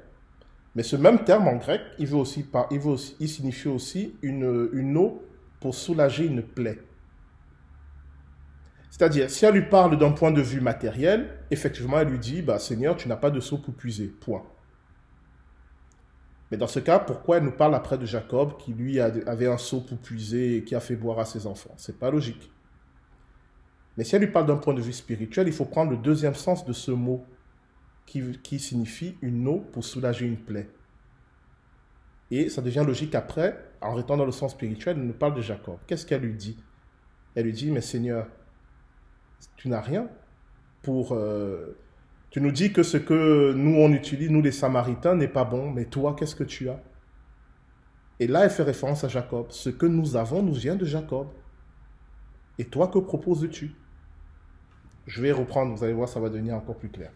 Ce que j'essaie de vous montrer, c'est que dans ce dialogue entre Jésus et la Samaritaine, Jésus l'interpelle avec un élément culturel, donne-moi à boire, qui, qui ressemble à une drague. Et puis tout de suite, la manière dont Jésus lui parle montre qu'il lui propose quelque chose de plus grand. Et elle comprend. Elle comprend que ce que Jésus lui propose, c'est une alliance. Et elle dit à Jésus, mais l'alliance que tu me proposes, elle repose sur quoi? Moi, j'ai une alliance qui me vient de Jacob. Le deuxième mot qui nous montre, on a vu ce mot source, c'est euh, justement que elle, elle jamais utiliser le terme source pour parler de, cette source de Jacob. Elle va utiliser le terme puits, ou littéralement une citerne. Et on va lire Jérémie, chapitre 2, verset 13. Pourquoi on va lire Jérémie, chapitre 2, verset 13 Parce que ça va nous permettre de comprendre ce que Jésus est venu faire chez les Samaritains. Jérémie chapitre 2 verset 13, je l'avais noté, je vais le retrouver. On va le lire. Qu'est-ce qu'il est dit dans Jérémie chapitre 2 verset 13 Voilà ce que le prophète Jérémie dit de la part de Dieu. Car mon peuple a commis un double péché. Ils m'ont abandonné, moi qui suis une source d'eau vive, pour se creuser des citernes, des citernes crevassées qui ne retiennent pas l'eau. Donc, Très intéressant. Mon peuple m'a abandonné, moi qui suis une source d'eau vive, pour se creuser des citernes, des citernes crevassées qui ne retiennent pas l'eau. Et ce qui est très intéressant, c'est que lorsque cette femme parle de la source de Jacob, elle utilise le terme la citerne de Jacob. En fait, pour comprendre en fait ce sur quoi Jean veut attirer notre attention, cette femme qui ne nomme pas, Bien sûr, c'était une femme euh, normale, mais qu'est-ce qu'elle représente? Elle représente ces fameux tribus perdues d'Israël. Et aussi, euh, dans un certain contexte, elle représente aussi euh, l'humanité. Mais d'abord les tribus perdues d'Israël. Pourquoi? Dans les évangiles, si vous remarquez bien, Jésus a eu quelques contacts avec les peuples païens, mais pas énormément. Comme il le dit lui-même, il est venu pour les tribus perdues d'Israël. Et en fait, on se rend compte, à travers ce dialogue, que contrairement aux juifs de son époque qui considéraient les Samaritains comme étant un peuple mélangé et perdu, pour Jésus et donc pour Dieu, les Samaritains faisaient partie d'Israël. Et cela est confirmé dans la manière dont, je vous donne ce passage, euh, dont il va toujours euh, parler de, de, la Samarie. Alors je vais noter, c'était dans le livre des Actes. Acte chapitre 1. Quand Jésus envoie ses disciples, je vous donner la, référence. Acte chapitre 1. Quand il annonce la venue du Saint-Esprit, qu'est-ce qu'il dit à ses disciples?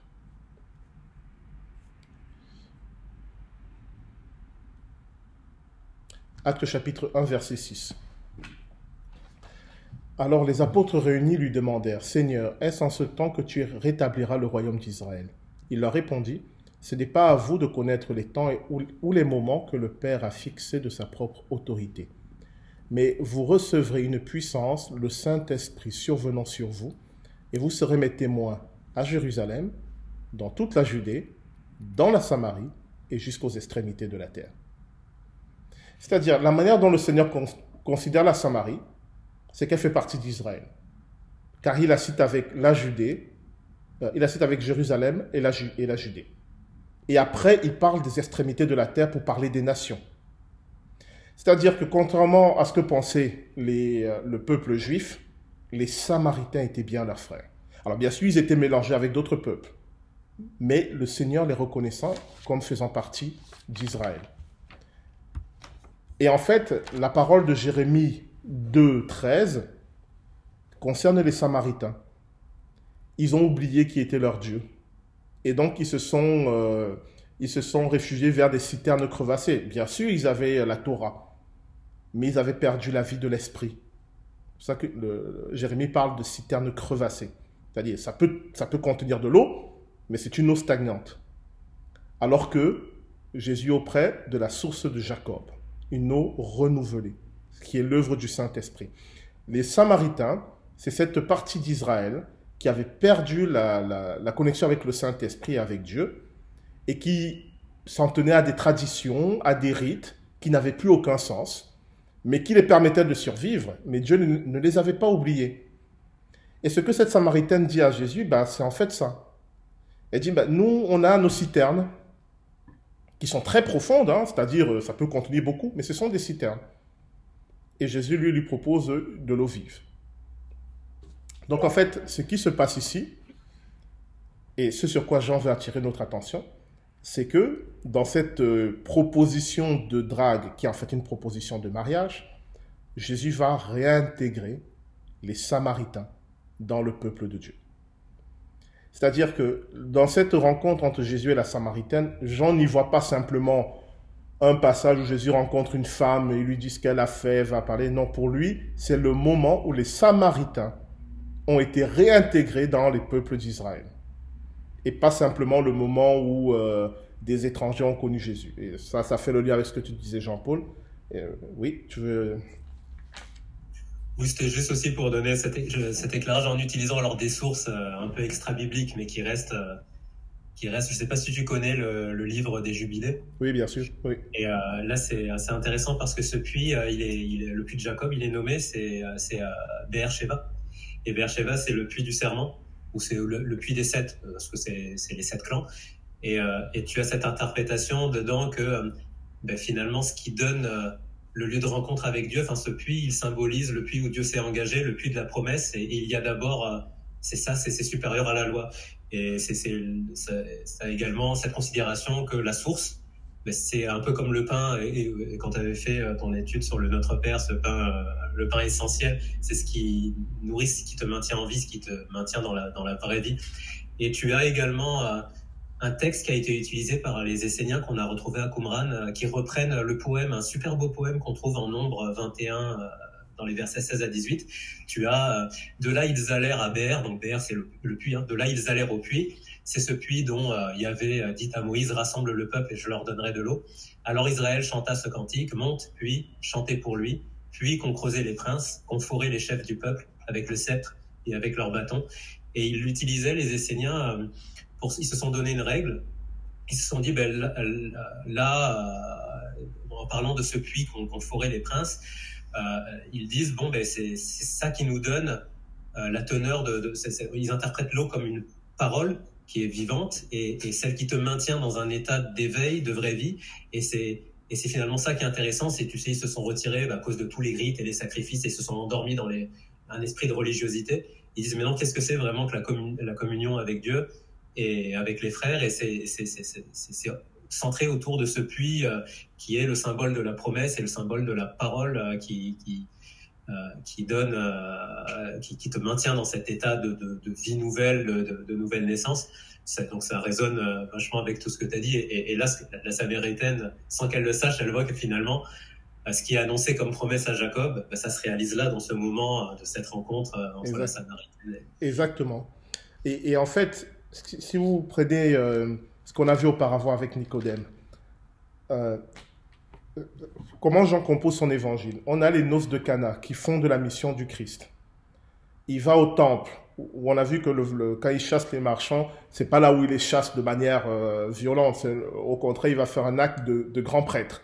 Il est le souverain sacrificateur. Après, il rencontre Nicodème, qui est l'autorité supérieure où Nicodème reconnaît que bah, Jésus est un docteur venu de Dieu. Et après, il va voir les Samaritains. En fait, ce qu'il est en train de faire dans son parcours, il est en train de rassembler le peuple. Et ce qui est merveilleux, en tout cas ce qui a touché Jean, et il a voulu nous partager ici, c'est que ces tribus perdues d'Israël, qui étaient perdues depuis des siècles, c'est le moment où elles retrouvent Dieu. Et c'est pour ça qu'on a plein d'éléments du mariage que tu soulignais, Jean-Paul. C'est-à-dire la rencontre auprès du puits, le fait que ces femmes ont déjà été mariées, mais c'est ça les tribus perdues d'Israël. Ils étaient avec des alliances avec d'autres dieux, d'autres peuples. Et au moment où ils rencontrent Jésus, il dit, tu il dit à la femme, tu n'as pas de mari. Tu n'es pas dans une alliance. Et donc, sous-entendu, moi je te propose une. Vous comprenez bien que c'est pas tant cette femme en tant que personne, mais elle, en tant que femme, spirituellement, elle représente les tribus perdues. N'oubliez pas que d'un point de vue prophétique, l'alliance entre Dieu et son peuple est toujours représentée comme un mariage. Et donc ici, de nouveau, spirituellement, si vous voulez symboliquement, prophétiquement, Dieu va de nouveau épouser, il va réépouser les tribus perdues d'Israël, les Samaritains. C'est ce que cette rencontre euh, veut dire on, est sur un plan spirituel, pas sur un plan humain. En tout cas, c'est ce que Jean a perçu dans cette rencontre. Et c'est pour ça que euh, ce qui suit après, c'est euh, c'est extraordinaire. On va le voir la, prochaine fois, ce que les Samaritains disent. Dans les évangiles, c'est très rare que des personnes disent Nous croyons, nous savons que c'est lui le Messie. Vous allez le trouver dans la bouche de l'apôtre Pierre, quelques personnes euh, parmi les Juifs, mais là on vous dit toute une ville qui reconnaît sa messianité. Et c'est la première, une des rares fois, pas la première fois, une des rares fois où Jésus dit clairement qu'il est le Messie. La plupart du temps, il laisse les autres arriver à la conclusion qu'il est le Messie. Mais à la Samaritaine, il lui dit, je suis le Messie. Pourquoi il lui dit? Parce que c'est le moment où ce, ces peuples qui étaient perdus doivent revenir. Donc c'est pour ça que euh, ces théories euh, des tribus perdues d'Israël qu'on va retrouver un jour, elles ont déjà été retrouvées. Elles ont déjà été euh, rassemblées. L'Église est le lieu de rassemblement de tout Israël et des nations. Il n'y a plus de, tribus perdues. Le Seigneur a fait le travail de, rassembler tout le monde. Donc en fait, pour revenir à ce dialogue entre Jésus et la Samaritaine, revenons un peu plus haut verset, au verset 10 si tu connaissais le don de Dieu et qui est celui qui te dit donne-moi à boire, tu lui aurais toi-même demandé à boire et il t'aurait donné de l'eau vive. Donc en fait, ce qui lui représente, c'est que si tu comprenais là que ça y est, Dieu revient vers, vous et qui vous propose de nouveau une, alliance avec lui, dans l'image du mariage, hein, le donne-moi à boire, c'est le mariage, hein, même dans les traditions. Alors je ne sais pas si aujourd'hui encore dans le judaïsme il y a ces traditions, mais à l'époque du Christ, le mariage était scellé par euh, une coupe qui était échangée entre l'époux et l'épouse. Il euh, il y avait plusieurs rites, mais un des rites euh, qui scellait le mariage, c'était de boire la même coupe. Donc quand Jésus lui dit donne-moi à boire, et quand il lui dit toi aussi tu aurais demandé à boire, si tu comprenais ce qui est en train de se passer maintenant, on est bien évidemment dans cette image du mariage. Et donc ce qui se passe là, c'est Dieu qui vient vers les Samaritains et leur propose de revenir dans l'alliance avec lui. Et donc, dans un premier temps, bah je crois que cette femme, elle a compris ce qui est en jeu. Enfin, elle n'a pas tout compris, mais elle a compris qu'il y avait quelque chose en jeu. Et donc, ce qu'elle dit à Jésus au verset 11, tu n'as rien pour puiser. On a vu que c'était, tu n'as rien, tu n'as pas de seau, tu n'as pas de quoi guérir nos blessures. Après tout ce temps séparé de Dieu, Comment est-ce que tu vas guérir tous les blessures, euh, les, chagrins, tout ce qui s'est fait?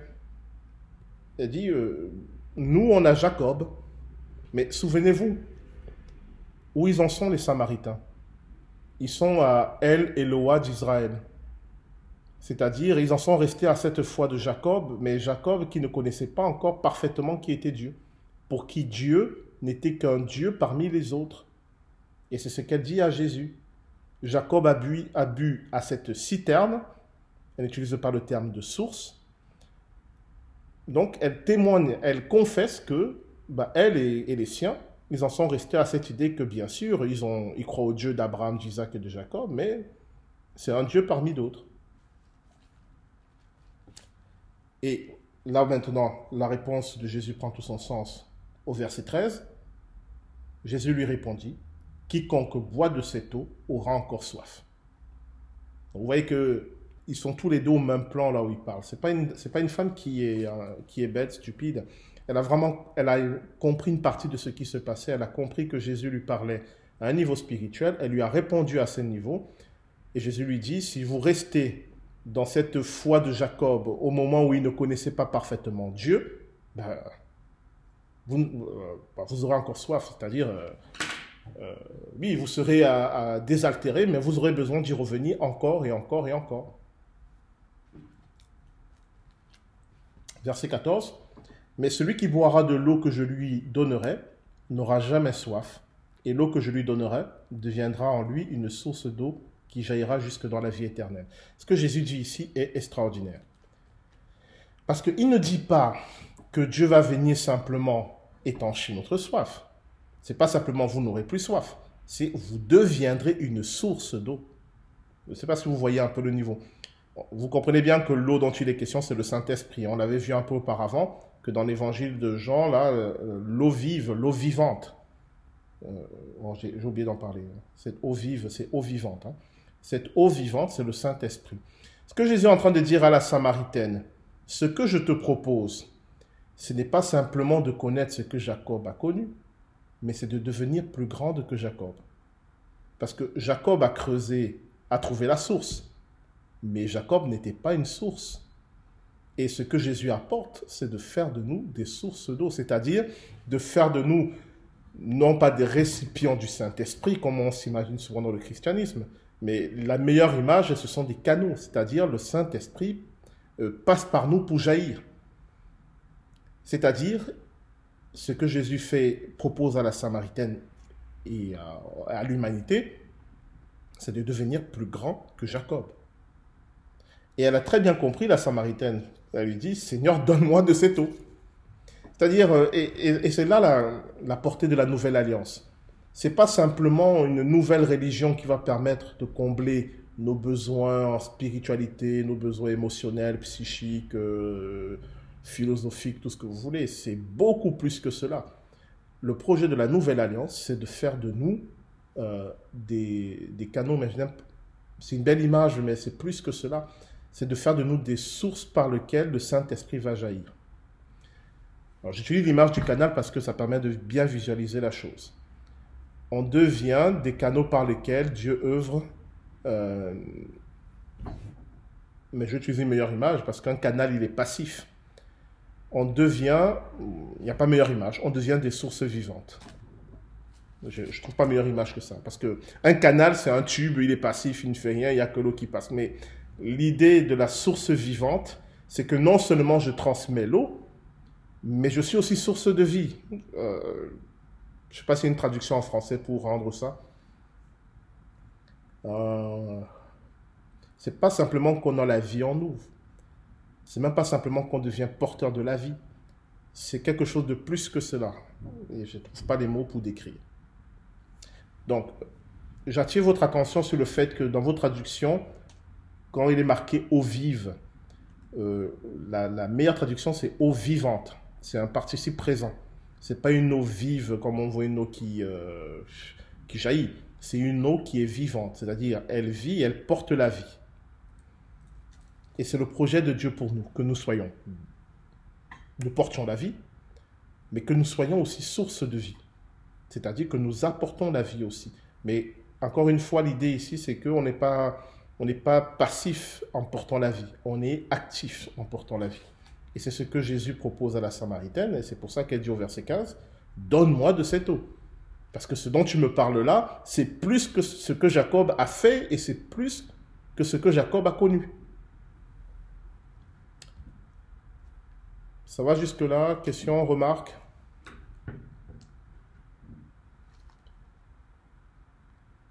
Il nous reste 30 minutes.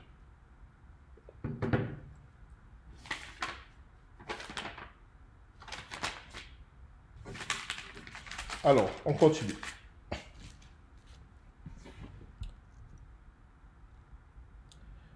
Verset 15. La femme lui dit, Seigneur, donne-moi cette eau afin que je n'ai plus soif et que je ne vienne plus puiser ici. Donc en fait, euh, vous comprenez que sur un plan spirituel, elle accepte cette alliance avec Jésus. C'est-à-dire, euh, que je ne vienne plus puiser ici, c'est-à-dire que je ne retourne pas à ce que je faisais dans mes, rites, dans, la tradition de mes pères, vers ces, ces citernes crevassées que dénonçait Jérémie, euh, où euh, vous comprenez bien le piège de ces citernes crevassées, c'est pas qu'elles soient mauvaises en soi, parce qu'une citerne, ça permet d'avoir de l'eau, ça, ça permet de contenir de l'eau. Sauf que ce n'était pas le projet de Dieu. Et crevassé, cela veut dire qu'il euh, y a des pertes les Samaritains étaient dans une situation où ils avaient la Torah, donc c'est vraiment la parole de Dieu, et comme ils avaient la Torah, ils pensaient qu'ils connaissaient Dieu. Mais ils étaient dans une, religion qui était, euh, qui était euh, euh, fossilisée, qui était morte. Ils ne s'en rendaient pas compte. C'est ce que dit le prophète Jérémie. Et c'est de cette religion morte, de cette religion que Jésus vient les sauver en leur proposant une, entre guillemets, religion animée par le Saint-Esprit. Cette source, cette eau vivante. Euh, je vous une petite parenthèse ici. Euh, souvent, malheureusement, si euh, nous les chrétiens, nous sommes tombés dans le même piège, souvent nous pensons que si on parle de Dieu, s'il est question de Dieu, si ça fait des choses dont, dont on dit que Dieu veut qu'on le fasse, alors c'est forcément bon. Mais à plusieurs reprises dans les évangiles, euh, que ce soit le Seigneur Jésus, que ce soit les apôtres, nous montrent que la religion n'a de sens que si elle est animée par le Saint-Esprit. Si elle n'est pas animée par le Saint-Esprit, elle est mortifère, c'est-à-dire elle amène à la mort. Même si elle parle de Dieu, même si ça semble très positif. Euh, le, le, système religieux n'est qu'un outil que le Saint-Esprit utilise pour mettre les êtres humains en relation avec Dieu. Donc s'il n'y a pas le Saint-Esprit, cet outil ne sert à rien. Et c'est toute la différence entre Jésus et les pharisiens, c'est qu'ils étaient tellement attachés à l'outil qu'ils en avaient oublié Dieu. Ils en, avaient oublié la finalité de l'outil. Ils étaient très attachés aux rites, tellement attachés que les rites étaient plus importants pour eux que Dieu lui-même. Si bien que quand Dieu se présente à eux, ils ne le reconnaissent pas. Parce que euh, les rites les ont aveuglés. Et d'une certaine manière, les Samaritains sont dans la même situation.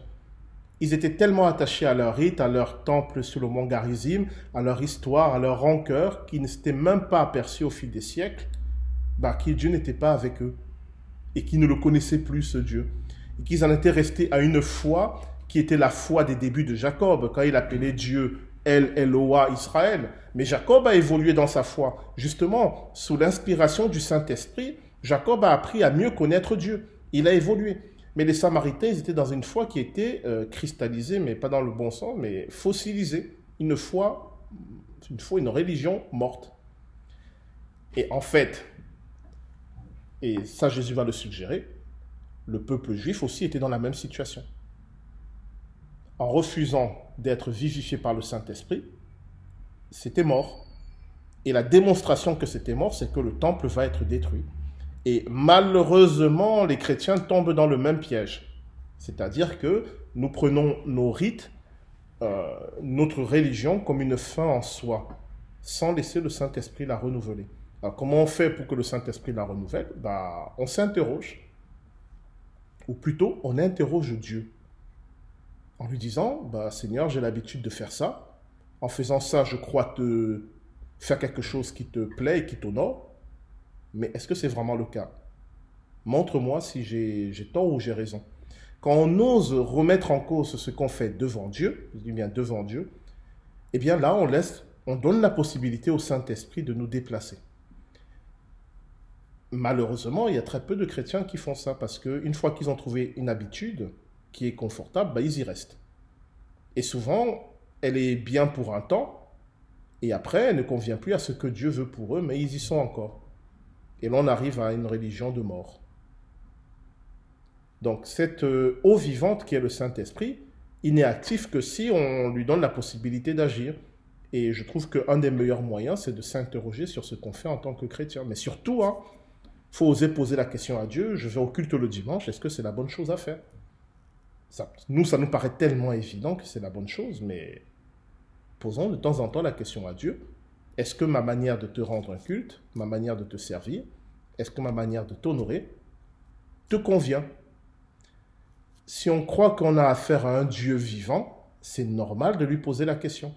Si on croit qu'on a affaire à un robot, bah oui, on, met le bon programme, on met la, la bonne manipulation et ça passe. Les Samaritains et les Juifs aussi étaient enfermés dans des systèmes de mort mais qui croyait vivant parce que ça parlait de Dieu tout le temps. Voilà, je ferme cette parenthèse. Donc, avec tout ça, vous comprenez maintenant pourquoi, au verset 16, Jésus lui dit Va et appelle ton mari et viens ici. On voit dans la suite qu'il connaissait la situation de cette femme. Alors, pourquoi il lui dit ça? Puisqu'il savait qu'elle n'a pas de mari. Bah, il lui dit justement pour que ce soit elle qui réalise qu'elle est libre, en fait. Parce que si le monsieur, avec qui elle vit n'est pas son mari, je parle d'un point de vue euh, spirituel, si celui avec qui elle n'est pas son mari, elle est libre pour une alliance. C'est ça que Jésus veut lui faire réaliser. En tant que personne, mais aussi en tant que représentante de, des Samaritains. Elle est disponible pour une nouvelle alliance avec Jésus. Et c'est ce qu'elle va comprendre et c'est ce qu'elle va faire. Donc vous voyez quand il lui dit, euh, au verset 18, tu as eu cinq maris et celui que tu as maintenant n'est pas ton mari.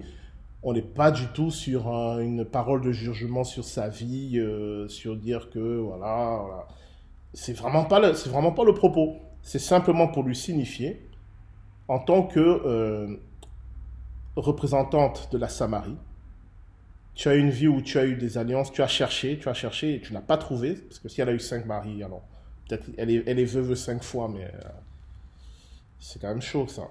Bon, mais en tout cas, elle a eu cinq alliances, elle en est avec une sixième, enfin, elle n'est même pas dans une nouvelle alliance avec quelqu'un, mais Dieu lui en propose une, et elle saisit, elle saisit l'occasion. Souvent, on prend ce texte pour dire oui, Jésus voulait lui montrer qu'il ne jugeait pas sa vie. Moi, je crois qu'en fait, ce n'est même pas le propos. On n'est même pas au niveau de sa vie à elle. On est purement dans, euh, dans des propos prophétiques où cette femme représente la, Samarie, euh, vers qui Dieu revient et dit Mais je trouve que tu, tu es libre. Alors, moi, je te propose de nouveau d'être mon peuple Alors, verset 19. Après tout ça, la femme dit, je vois que tu es prophète. Elle a compris que là, il s'était passé quelque chose. Euh, et c'est pas simplement le fait qu'il lui ait dit qu'elle a cinq maris. C'est tout l'ensemble, tout le dialogue qui lui fait comprendre que il y a quelque chose de la part de Dieu qui est en train de se passer. Et c'est ça qu'elle comprend. Mais, voilà, il y a encore le dernier point à régler alors. Verset 20. Nos pères ont adoré sur cette montagne, et vous dites, vous, que le lieu où il faut adorer est à Jérusalem. Donc, donc tu sous-entends que depuis tous ces siècles, nous, les, Samaritains, on se trompe. Et Jésus dit oui. Femme, lui dit Jésus, crois-moi, l'heure vient où ce ne sera ni sur cette montagne, ni à Jérusalem que vous adorerez le Père. Vous adorez ce que vous ne connaissez pas. Nous, nous adorons ce que nous connaissons, car le salut vient des Juifs. Quand il est dit au verset 21, ce n'est ni à Jérusalem ni sur cette montagne, c'est ce que je vous disais tout à l'heure. Ce qu'il dit, c'est que vous les Samaritains, mais aussi les Juifs, vous êtes dans une situation catastrophique parce que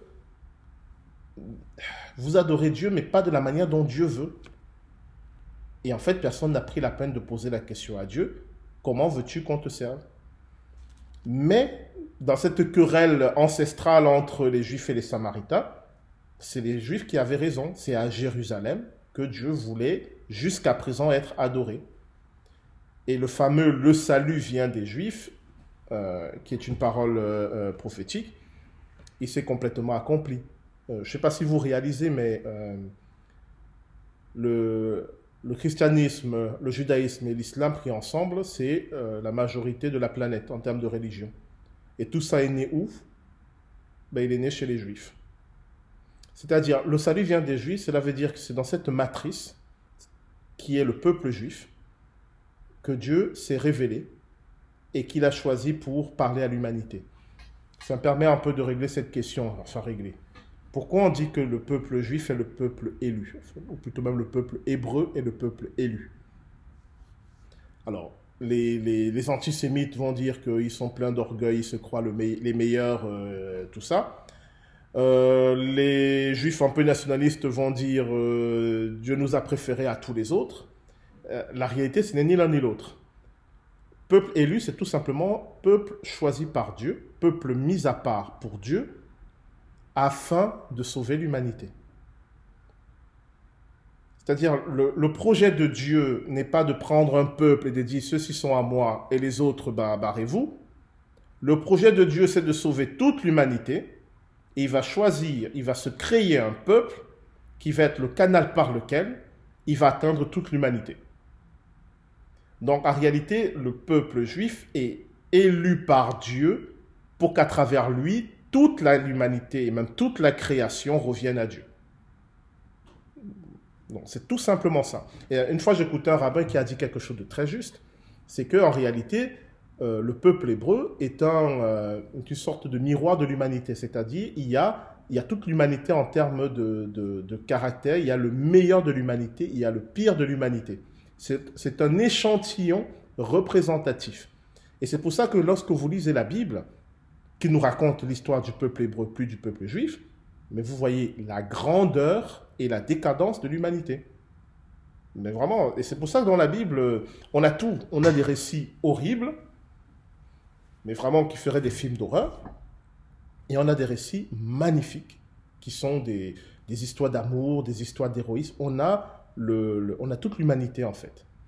Et c'est en ça que ce, ce, peuple hébreu a été choisi par Dieu. Et les prophètes le disent, hein, non pas parce que vous êtes le meilleur des peuples, mais parce que Dieu a voulu un échantillon de l'humanité il va gérer et à travers lequel il va pouvoir sauver tout le reste. Et c'est ce qui s'est passé parce que les premiers chrétiens, les disciples de Jésus, ben, ils étaient tous juifs. Donc la parole de Dieu s'est accomplie, les promesses de Dieu sont accomplies.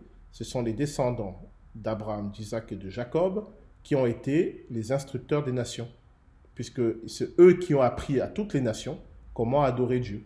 Et c'est ça l'Église. L'Église, c'est le projet de Dieu où il passe par le peuple hébreu, le peuple juif, pour toucher les nations. Ce qui fait que quand dans l'histoire de l'Église, l'Église se coupe des Juifs, ils n'ont rien compris. Ou quand dans l'histoire de l'Église, euh, euh, la partie juive veut se couper des nations, elle n'a rien compris. Le, projet Église, c'est Israël et les nations ensemble, dans le même culte à Dieu, dans la même adoration à Dieu, par Jésus-Christ. Donc, c'est inconcevable. L'Église sans Israël, c'est pas possible. Mais euh, pour ne pas tomber dans une... Euh, euh, comment dire je, je, ne dis pas qu'il faut judaïser comme certains chrétiens le font. Les juifs et les nations en Jésus-Christ. C'est Jésus-Christ qui fait l'union entre les deux. Si des juifs ne reconnaissent pas Jésus-Christ comme étant le Messie, il n'y a pas d'union possible. Si les nations ne reconnaissent pas Jésus comme étant le Messie, il n'y a pas d'union possible. Donc l'Église, ce sont des juifs et des gens des nations qui reconnaissent Jésus comme étant le Messie. S'il n'y a pas Jésus, il n'y a pas de lien. Donc, quand euh, des chrétiens disent Oh, on peut être juif, ne pas croire à Jésus, et c'est très bien, c'est un problème. Ou quand d'autres disent On peut être euh, athée, euh, musulman, hindou, et ne pas croire en Jésus, mais c'est aussi un problème. S'il n'y a pas Jésus, il n'y a, a pas de projet de Dieu l'humanité est toujours euh, chacun pour soi, chacun chez soi. S'il n'y a pas le Jésus-Christ, il n'y a pas de lien, il n'y a pas de réconciliation. Euh, et, en fait, on va voir dans l'évangile de Jean que c'est ce que Jésus fait. Il va, qu'on avait vu, hein, il est l'unifiant. Il est celui qui va unir en lui tout le monde. Est-ce que ça va jusque-là? Est-ce qu'il y a des questions, des remarques, des ajouts? Oui, j'en pose. Oui, d'autant plus que là, c'est, alors il faut que je, j'ai pas le grec sous les yeux, mais il me semble c'est, euh, on a traduit le salut vient vient des juifs, mais c'est et le salut est des juifs. Et ça c'est, je, je sais pas si tu as le. Oui oui, j'ai la. Alors attends, je vais te dire ça. Euh... Hop, Non non c'est euh... c'est oui. Alors, c'est euh, le salut, il y a, cette, il y a, le, il y a ek, qui veut dire euh, il sort des juifs, mais il y a aussi estine, il y a le verbe être. Ouais, parce que c'est ça qui est très, enfin c'est un peu, on, on, regarde le substrat sémitique qu'il y a sous le grec de Jean, mm. c'est très très important de voir ces petites particules qui indiquent beaucoup, par exemple être dans et et, euh, et le, le, être de, c'est très très différent et être de ça marque toujours, c'est très rigoureux chez Jean, ça marque c'est la source profonde. Mais c'est, ça fait vraiment écho à ce que tu viens de dire. C'est et des juifs, donc le salut, la source profonde de, ce salut vient de, vient de là. Hmm. juste pour appuyer ce que tu venais de dire. Et vous voyez dans cette querelle ancestrale entre les, euh, entre les juifs et les samaritains, où chacun dit c'est nous qui connaissons Dieu, c'est nous qui avons Dieu, ben, la position de Jésus est assez subtile. Il dit déjà aux samaritains vous avez tort, c'est effectivement les juifs qui avaient raison, mais il rajoute, mais les Juifs, eux aussi, ils ont tort parce que euh, ils avaient, ils avaient, ils ont quelque chose, mais ils n'ont pas tout compris. C'est ce qui résume euh, en disant leur vient où ça ne sera ni sur cette montagne ni à Jérusalem que vous adorerez le Père. Et euh, je ne sais pas si tu as parlé de ça, Guy Bertrand, parce que j'ai dû dire bonne nuit aux enfants, je me suis absenté deux secondes. Je ne sais pas si tu as regardé où faut-il adorer cette question-là. Est-ce que tu en as un peu parlé de. Ce n'est ni, ni, ici ni là finalement. Est-ce qu'il faut, est qu'il faut adorer à, au mont à Garizim là, ou est-ce qu'il faut, ou est-ce qu'il faut sur cette montagne, ou est-ce qu'il faut adorer à Jérusalem alors, je vais en parler là en, englobant cette question, justement. On va terminer avec ça, sur euh, justement le, le, où en termes de, de, lieu, et pourquoi justement Jésus euh, le dépasse. C'est en, lien avec ce qu'il dit Dieu, Esprit. Tout à fait. Voilà, on, va, on, terminera avec ça, il nous reste 15 minutes.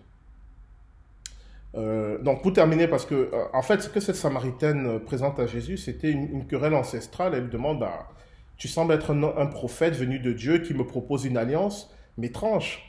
Euh, qui avait raison, qui avait tort Donc, Dans un premier temps, Jésus dit, les Juifs avaient raison. Il fallait prendre en compte euh, tout le, toute la Bible et pas simplement la Torah. Parce que là, justement, l'esprit est, vivifiant, l'esprit est vivant. La révélation ne s'est pas faite une fois pour toutes à un moment figé. L'esprit, il a travaillé, euh, le peuple hébreu, et petit à petit, il leur a révélé des choses sur Dieu. Mais on ne peut pas s'arrêter à un moment particulier pour dire euh, ça y est, euh, on a la Torah, on a tout compris. Parce qu'il y a d'autres révélations qui sont venues. donc cette source, cette eau vivante qu'est l'esprit, il est actif, il est dynamique. Et les Samaritains ont perdu ce, dynamisme-là. Donc c'est en ça qu'ils ont eu tort. Mais ce qu'il indique aussi à la Samaritaine, c'est que bah, le peuple juif est aussi en train de perdre ce dynamisme parce que lui aussi s'est cristallisé autour du temple de Jérusalem, en disant, bah, on a le temple, on a, on a tout compris, on a tout. Et euh, alors que l'Esprit est en train de leur proposer maintenant, dans la nouvelle alliance, quelque chose de nouveau. Et très peu, parmi le peuple, ont compris cela et, sont prêts à lâcher le temple. Parce que pour le peuple juif qui était sous domination romaine, le temple était leur, euh, dernière fierté, en fait. Ils n'avaient plus euh, l'indépendance politique, mais au moins il leur restait ce, cet élément de leur histoire qui était leur fierté. Et Jésus vient leur dire, bah, ça aussi, vous devrez lâcher. Mais il leur dit pas d'une manière cruelle, il dit, lâchez le temple pour continuer à suivre Dieu. Parce que le plus important, ce n'est pas le temple, c'est Dieu lui-même. Le temple n'était qu'un moyen par lequel vous entrez en relation avec Dieu. Et Dieu va vous proposer un nouveau moyen. Donc, toute la question pour euh, euh, les Samaritains comme pour les Juifs, c'est est-ce que vous êtes dans cette dynamique du Saint-Esprit qui, euh, qui vous conduit? Ou est-ce que les dons de Dieu, et, ça, ça nous parle aussi, les dons que Dieu nous donne à un moment de notre vie ne sont pas absolus. Ça répond à un besoin à un moment de notre vie, mais euh, les choses vont évoluer, les choses vont changer, et Dieu a quelque chose d'autre sur le chemin. Et si on est plus attaché aux dons de Dieu sur le moment, plus qu'à Dieu lui-même, eh bien, on va, euh, ce sont les fameuses citernes crevées. C'est-à-dire, oui, ça retient un peu d'eau, mais franchement, euh, c'est nul. Et ce problème du temple, nous, ça nous dit rien, ça ne nous dit plus rien aujourd'hui, mais il faut vraiment comprendre à quel point c'était une question sensible pour, à l'époque de Jésus, et à quel point ce que Jésus a, dit a pu choquer les gens en disant que le temple sera détruit. C'est que pour les juifs qui étaient un peu patriotes ou nationalistes, euh, non seulement ils ont perdu euh, l'indépendance politique, mais en plus ils perdent la fierté nationale. Donc vous comprenez qu'il faut être euh, sacrément attaché à Dieu pour dire à Dieu, tu es plus grand que notre fierté nationale. Tu es plus grand que notre indépendance politique. Et vous voyez, même les disciples de Jésus, pour eux, ça a été très difficile. Quelqu'un comme l'apôtre Pierre, il a eu du mal à tout lâcher pour dire à Dieu, tu es plus important que tout. Et donc c'est en lien avec ce que Jésus dit euh, au verset 23, mais l'heure vient, et elle est déjà venue, où les vrais adorateurs adoreront le Père en esprit et en vérité, car ce sont là les adorateurs que le Père demande. Alors, je lis tel que c'est écrit dans nos Bibles, Dieu est esprit, et il faut que ceux qui l'adorent l'adorent en esprit et en vérité. Et c'est de là qu'on va tirer des conséquences, de ces versets 23 et 24. Les adorateurs en esprit et en vérité, c'est parce que Dieu lui-même est esprit. Littéralement, il dit Dieu esprit. En français, c'est un peu, on est obligé de mettre le verbe être. Mais en fait, c'est Dieu, esprit. L'esprit, c'est un attribut. Il ne dit pas que l'esprit est Dieu, il dit Dieu est spirituel, c'est-à-dire les contingences matérielles n'ont aucun sens par rapport à Dieu. Le temple, le mont euh, tel habit, telle chanson, ça a du sens pour nous qui sommes dans des, dans des réalités euh, matérielles. Mais Dieu esprit, il est à un niveau où ces choses-là, fondamentalement, n'ont pas de sens. Alors, attention. Puisque Dieu entre en relation avec nous, il va utiliser des, éléments qui ont du sens pour nous, sinon il n'y a pas de relation possible. On est bien d'accord. C'est pour ça qu'il y a une religion, c'est-à-dire il y a des rites, il y a des systèmes, parce que l'être humain en a besoin pour pouvoir entrer en relation. Mais ce que Jésus dit, c'est que Dieu, lui, n'en a pas besoin. C'est ça qui est fondamental. Dieu n'a pas besoin des rites, des, des systèmes. Il est esprit. Ce dont il a besoin, c'est une relation d'esprit en esprit, d'esprit à esprit, et en vérité. On va venir sur le en vérité qui est euh, beaucoup plus magnifique que ce que l'on peut entendre. Ça veut dire qu'une relation d'esprit à esprit, c'est la communion parfaite. C'est-à-dire la relation que Dieu cherche avec nous, c'est pas une relation où il y aura un intermédiaire qui est le rituel, qui est euh, le pasteur, le prêtre, la prière, le chant. Non pas que ces choses soient mauvaises, hein, on s'entend bien, mais ces choses, c'est nous qui en avons besoin. C'est pour nous que Dieu l'a fait, parce qu'il sait que sans ça, nous aurons du mal à entrer en relation avec lui. Mais lui n'en a pas besoin, puisque lui, ce qu'il recherche, c'est une communion d'esprit à esprit, c'est-à-dire une communion où lui et, euh, lui et nous, nous faisons un. Si lui et nous, nous faisons un, il n'y a plus besoin de prière, il n'y a plus besoin de, de, chant, il n'y a plus besoin de rituel, et donc il n'y a plus besoin de temple, il n'y a plus besoin de Jérusalem, il n'y a plus besoin de Mont Garizim. Tout cela, une fois que je suis en communion avec Dieu, ça n'a plus de sens. Ça n'a plus de valeur. Non pas que ce soit mauvais, mais c'est inopérant au niveau de la communion avec Dieu. Donc quand Jésus dit Dieu est esprit, c'est ce qu'il c'est ça qu'il exprime. Notre relation avec Dieu dépasse toutes ces contingences matérielles. C'est le but en fait. Après, si vous aimez chanter, c'est pas mauvais de chanter, euh, de louer le Seigneur. Mais je ne sais même pas si je suis, j'arrive à me faire comprendre dans, ce que je veux dire. C'est pas que la louange est mauvaise en soi, mais c'est que dans la finalité de notre relation avec Dieu, la louange ne sera plus fondamentale pour créer cette relation. Alors qu'aujourd'hui, elle l'est. De même la prière, la prière ne sera plus fondamentale. Parce que si mon esprit et l'esprit de Dieu sont en communion, j'ai plus besoin de prier.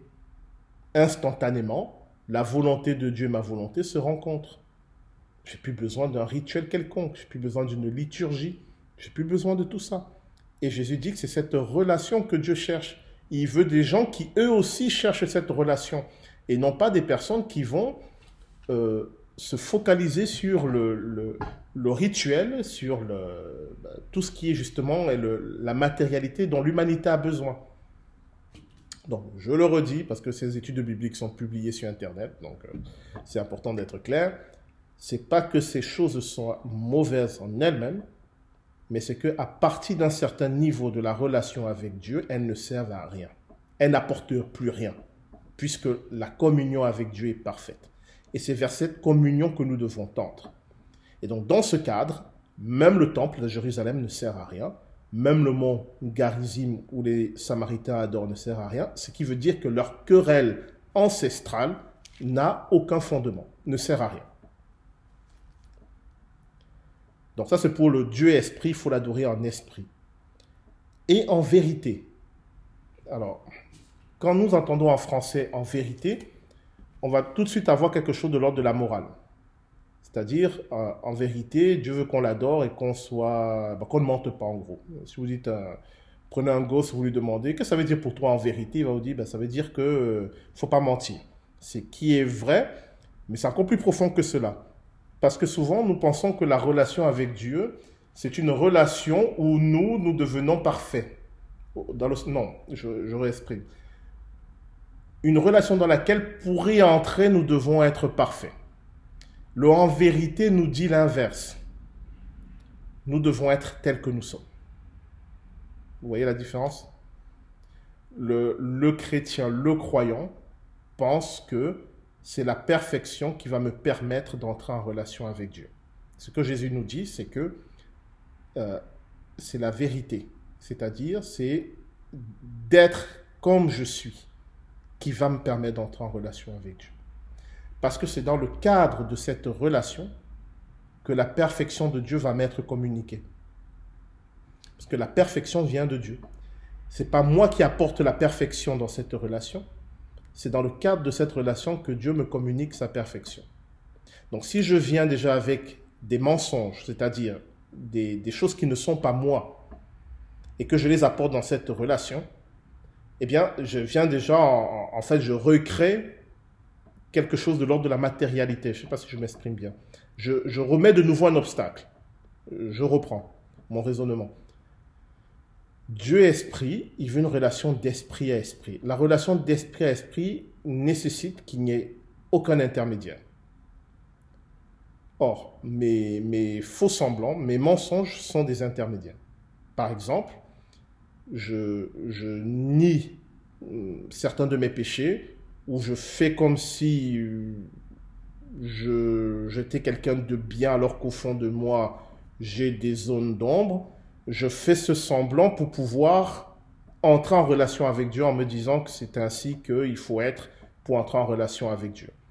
Le en vérité me dit que je dois venir à Dieu avec mes zones de lumière et mes zones d'ombre, quelles qu'elles soient. Parce que c'est dans le cadre de cette relation que Dieu va pouvoir guérir ou me délivrer ou me pardonner ces zones d'ombre. C'est ce que l'apôtre Paul va exprimer d'une autre manière en disant que tout ce qui vient à la lumière devient lumière.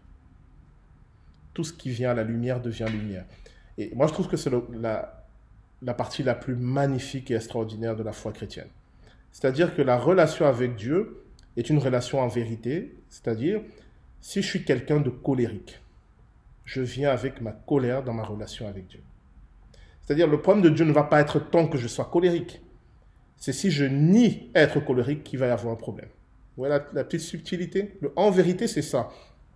C'est quand je suis dans le déni, eh bien, je ne suis pas dans une relation en vérité avec Dieu. Mais si je viens dans ma relation avec Dieu en disant, bah, Seigneur, je suis colérique, euh, je me en colère, j'arrive pas à gérer ma colère, alors je suis dans une relation en esprit en vérité.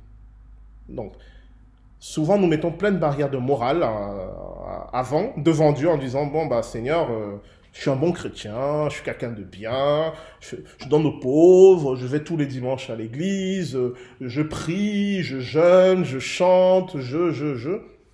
Mais le Seigneur qui voit au-delà des apparences, il voit bien qu'on n'est pas en vérité dans cette relation. Et c'est pour ça qu'on a mis la repentance, qui a été euh, très mal comprise et qui a été malheureusement euh, déformée par l'histoire de l'Église. On a transformé un moment euh, d'humiliation, je ne sais pas quoi, alors que fondamentalement, la repentance, c'est le moment où je dis à Dieu, me voici tel que je suis. Fondamentalement, c'est ça. Quand je dis Seigneur, le pardonne-moi parce que j'ai volé, ce qu'il faut entendre fondamentalement dans ce pardonne-moi, c'est me voici tel que je suis. Mais avec cette espérance que dans ma relation avec toi, je vais réussir à changer. La vraie repentance, c'est ça, c'est l'adoration en esprit en vérité c'est pas le moment où je, je, m'humilie parce que où je fais semblant. C'est pas ça. Et c'est pour ça que dans, dans, la Bible, vous voyez, des, Dieu a des relations avec des personnages dont on peut se dire, ben, moralement, il y a quelques problèmes. Jacob, moralement, il y a quelques problèmes. Par rapport à son frère Ésaü, il est menteur, il a trompé son frère, il a escroqué son père, euh, il a volé, mais et on nous dit que Dieu a aimé Jacob. Pourquoi? Pourquoi il a choisi Jacob et pas, et pas Esaü? Parce que Jacob était en vérité. Avec tous ses défauts, hein, mais il était en vérité devant Dieu. Esaü était en sournois. Il n'a pas fait tout le mal que Jacob a fait, mais il n'était pas en vérité devant Dieu. Et Dieu profère toujours celui qui est en vérité. vous voyez, ce qui est extraordinaire dans la foi chrétienne, c'est ça. C'est que euh, on a un Dieu qui est moral, bien sûr, hein, c'est pas qu'il a plus de... Mais c'est dans le cadre de la relation que cette moralité se manifeste. Ce n'est pas avant. Et ça, c'est ce que les Samaritains, les Juifs avaient oublié. Et malheureusement, nous aussi, maintenant, les chrétiens, on a tendance à oublier. Dieu est esprit. Il cherche des adorateurs en esprit, en vérité. Et ce sont de tels adorateurs qu'il cherche. Il est 22 heures. Donc, on a bien tenu le temps. La prochaine fois, donc, on se retrouve, euh, comme je l'ai dit, le 24 janvier. On va terminer ce dialogue avec, entre Jésus et la Samaritaine. On va voir les conséquences. Donc, vous comprenez maintenant que ce qui se passe ici pour les Samaritains, c'est énorme. C'est énorme. C'est ce que les prophètes ont annoncé. Dieu est revenu vers eux. Les tribus perdues d'Israël. C'est le moment où, ça y est, ils, euh, ils rejoignent le peuple. Et, on va, et ça va nous permettre de comprendre tout ce que Jésus dit après. Et pourquoi il dit qu'il a mangé une nourriture qui, est, qui était beaucoup plus importante. Voilà. Je vous remercie pour votre attention, pour, votre, pour vos interventions, ce que vous avez partagé. Je vous souhaite une bonne soirée et je vous dis à la prochaine fois le, le 24 janvier. Merci. Merci beaucoup et bonne soirée à tout le monde. Bonne soirée. Merci. Merci. Bonne soirée. Au revoir. Au revoir. Et-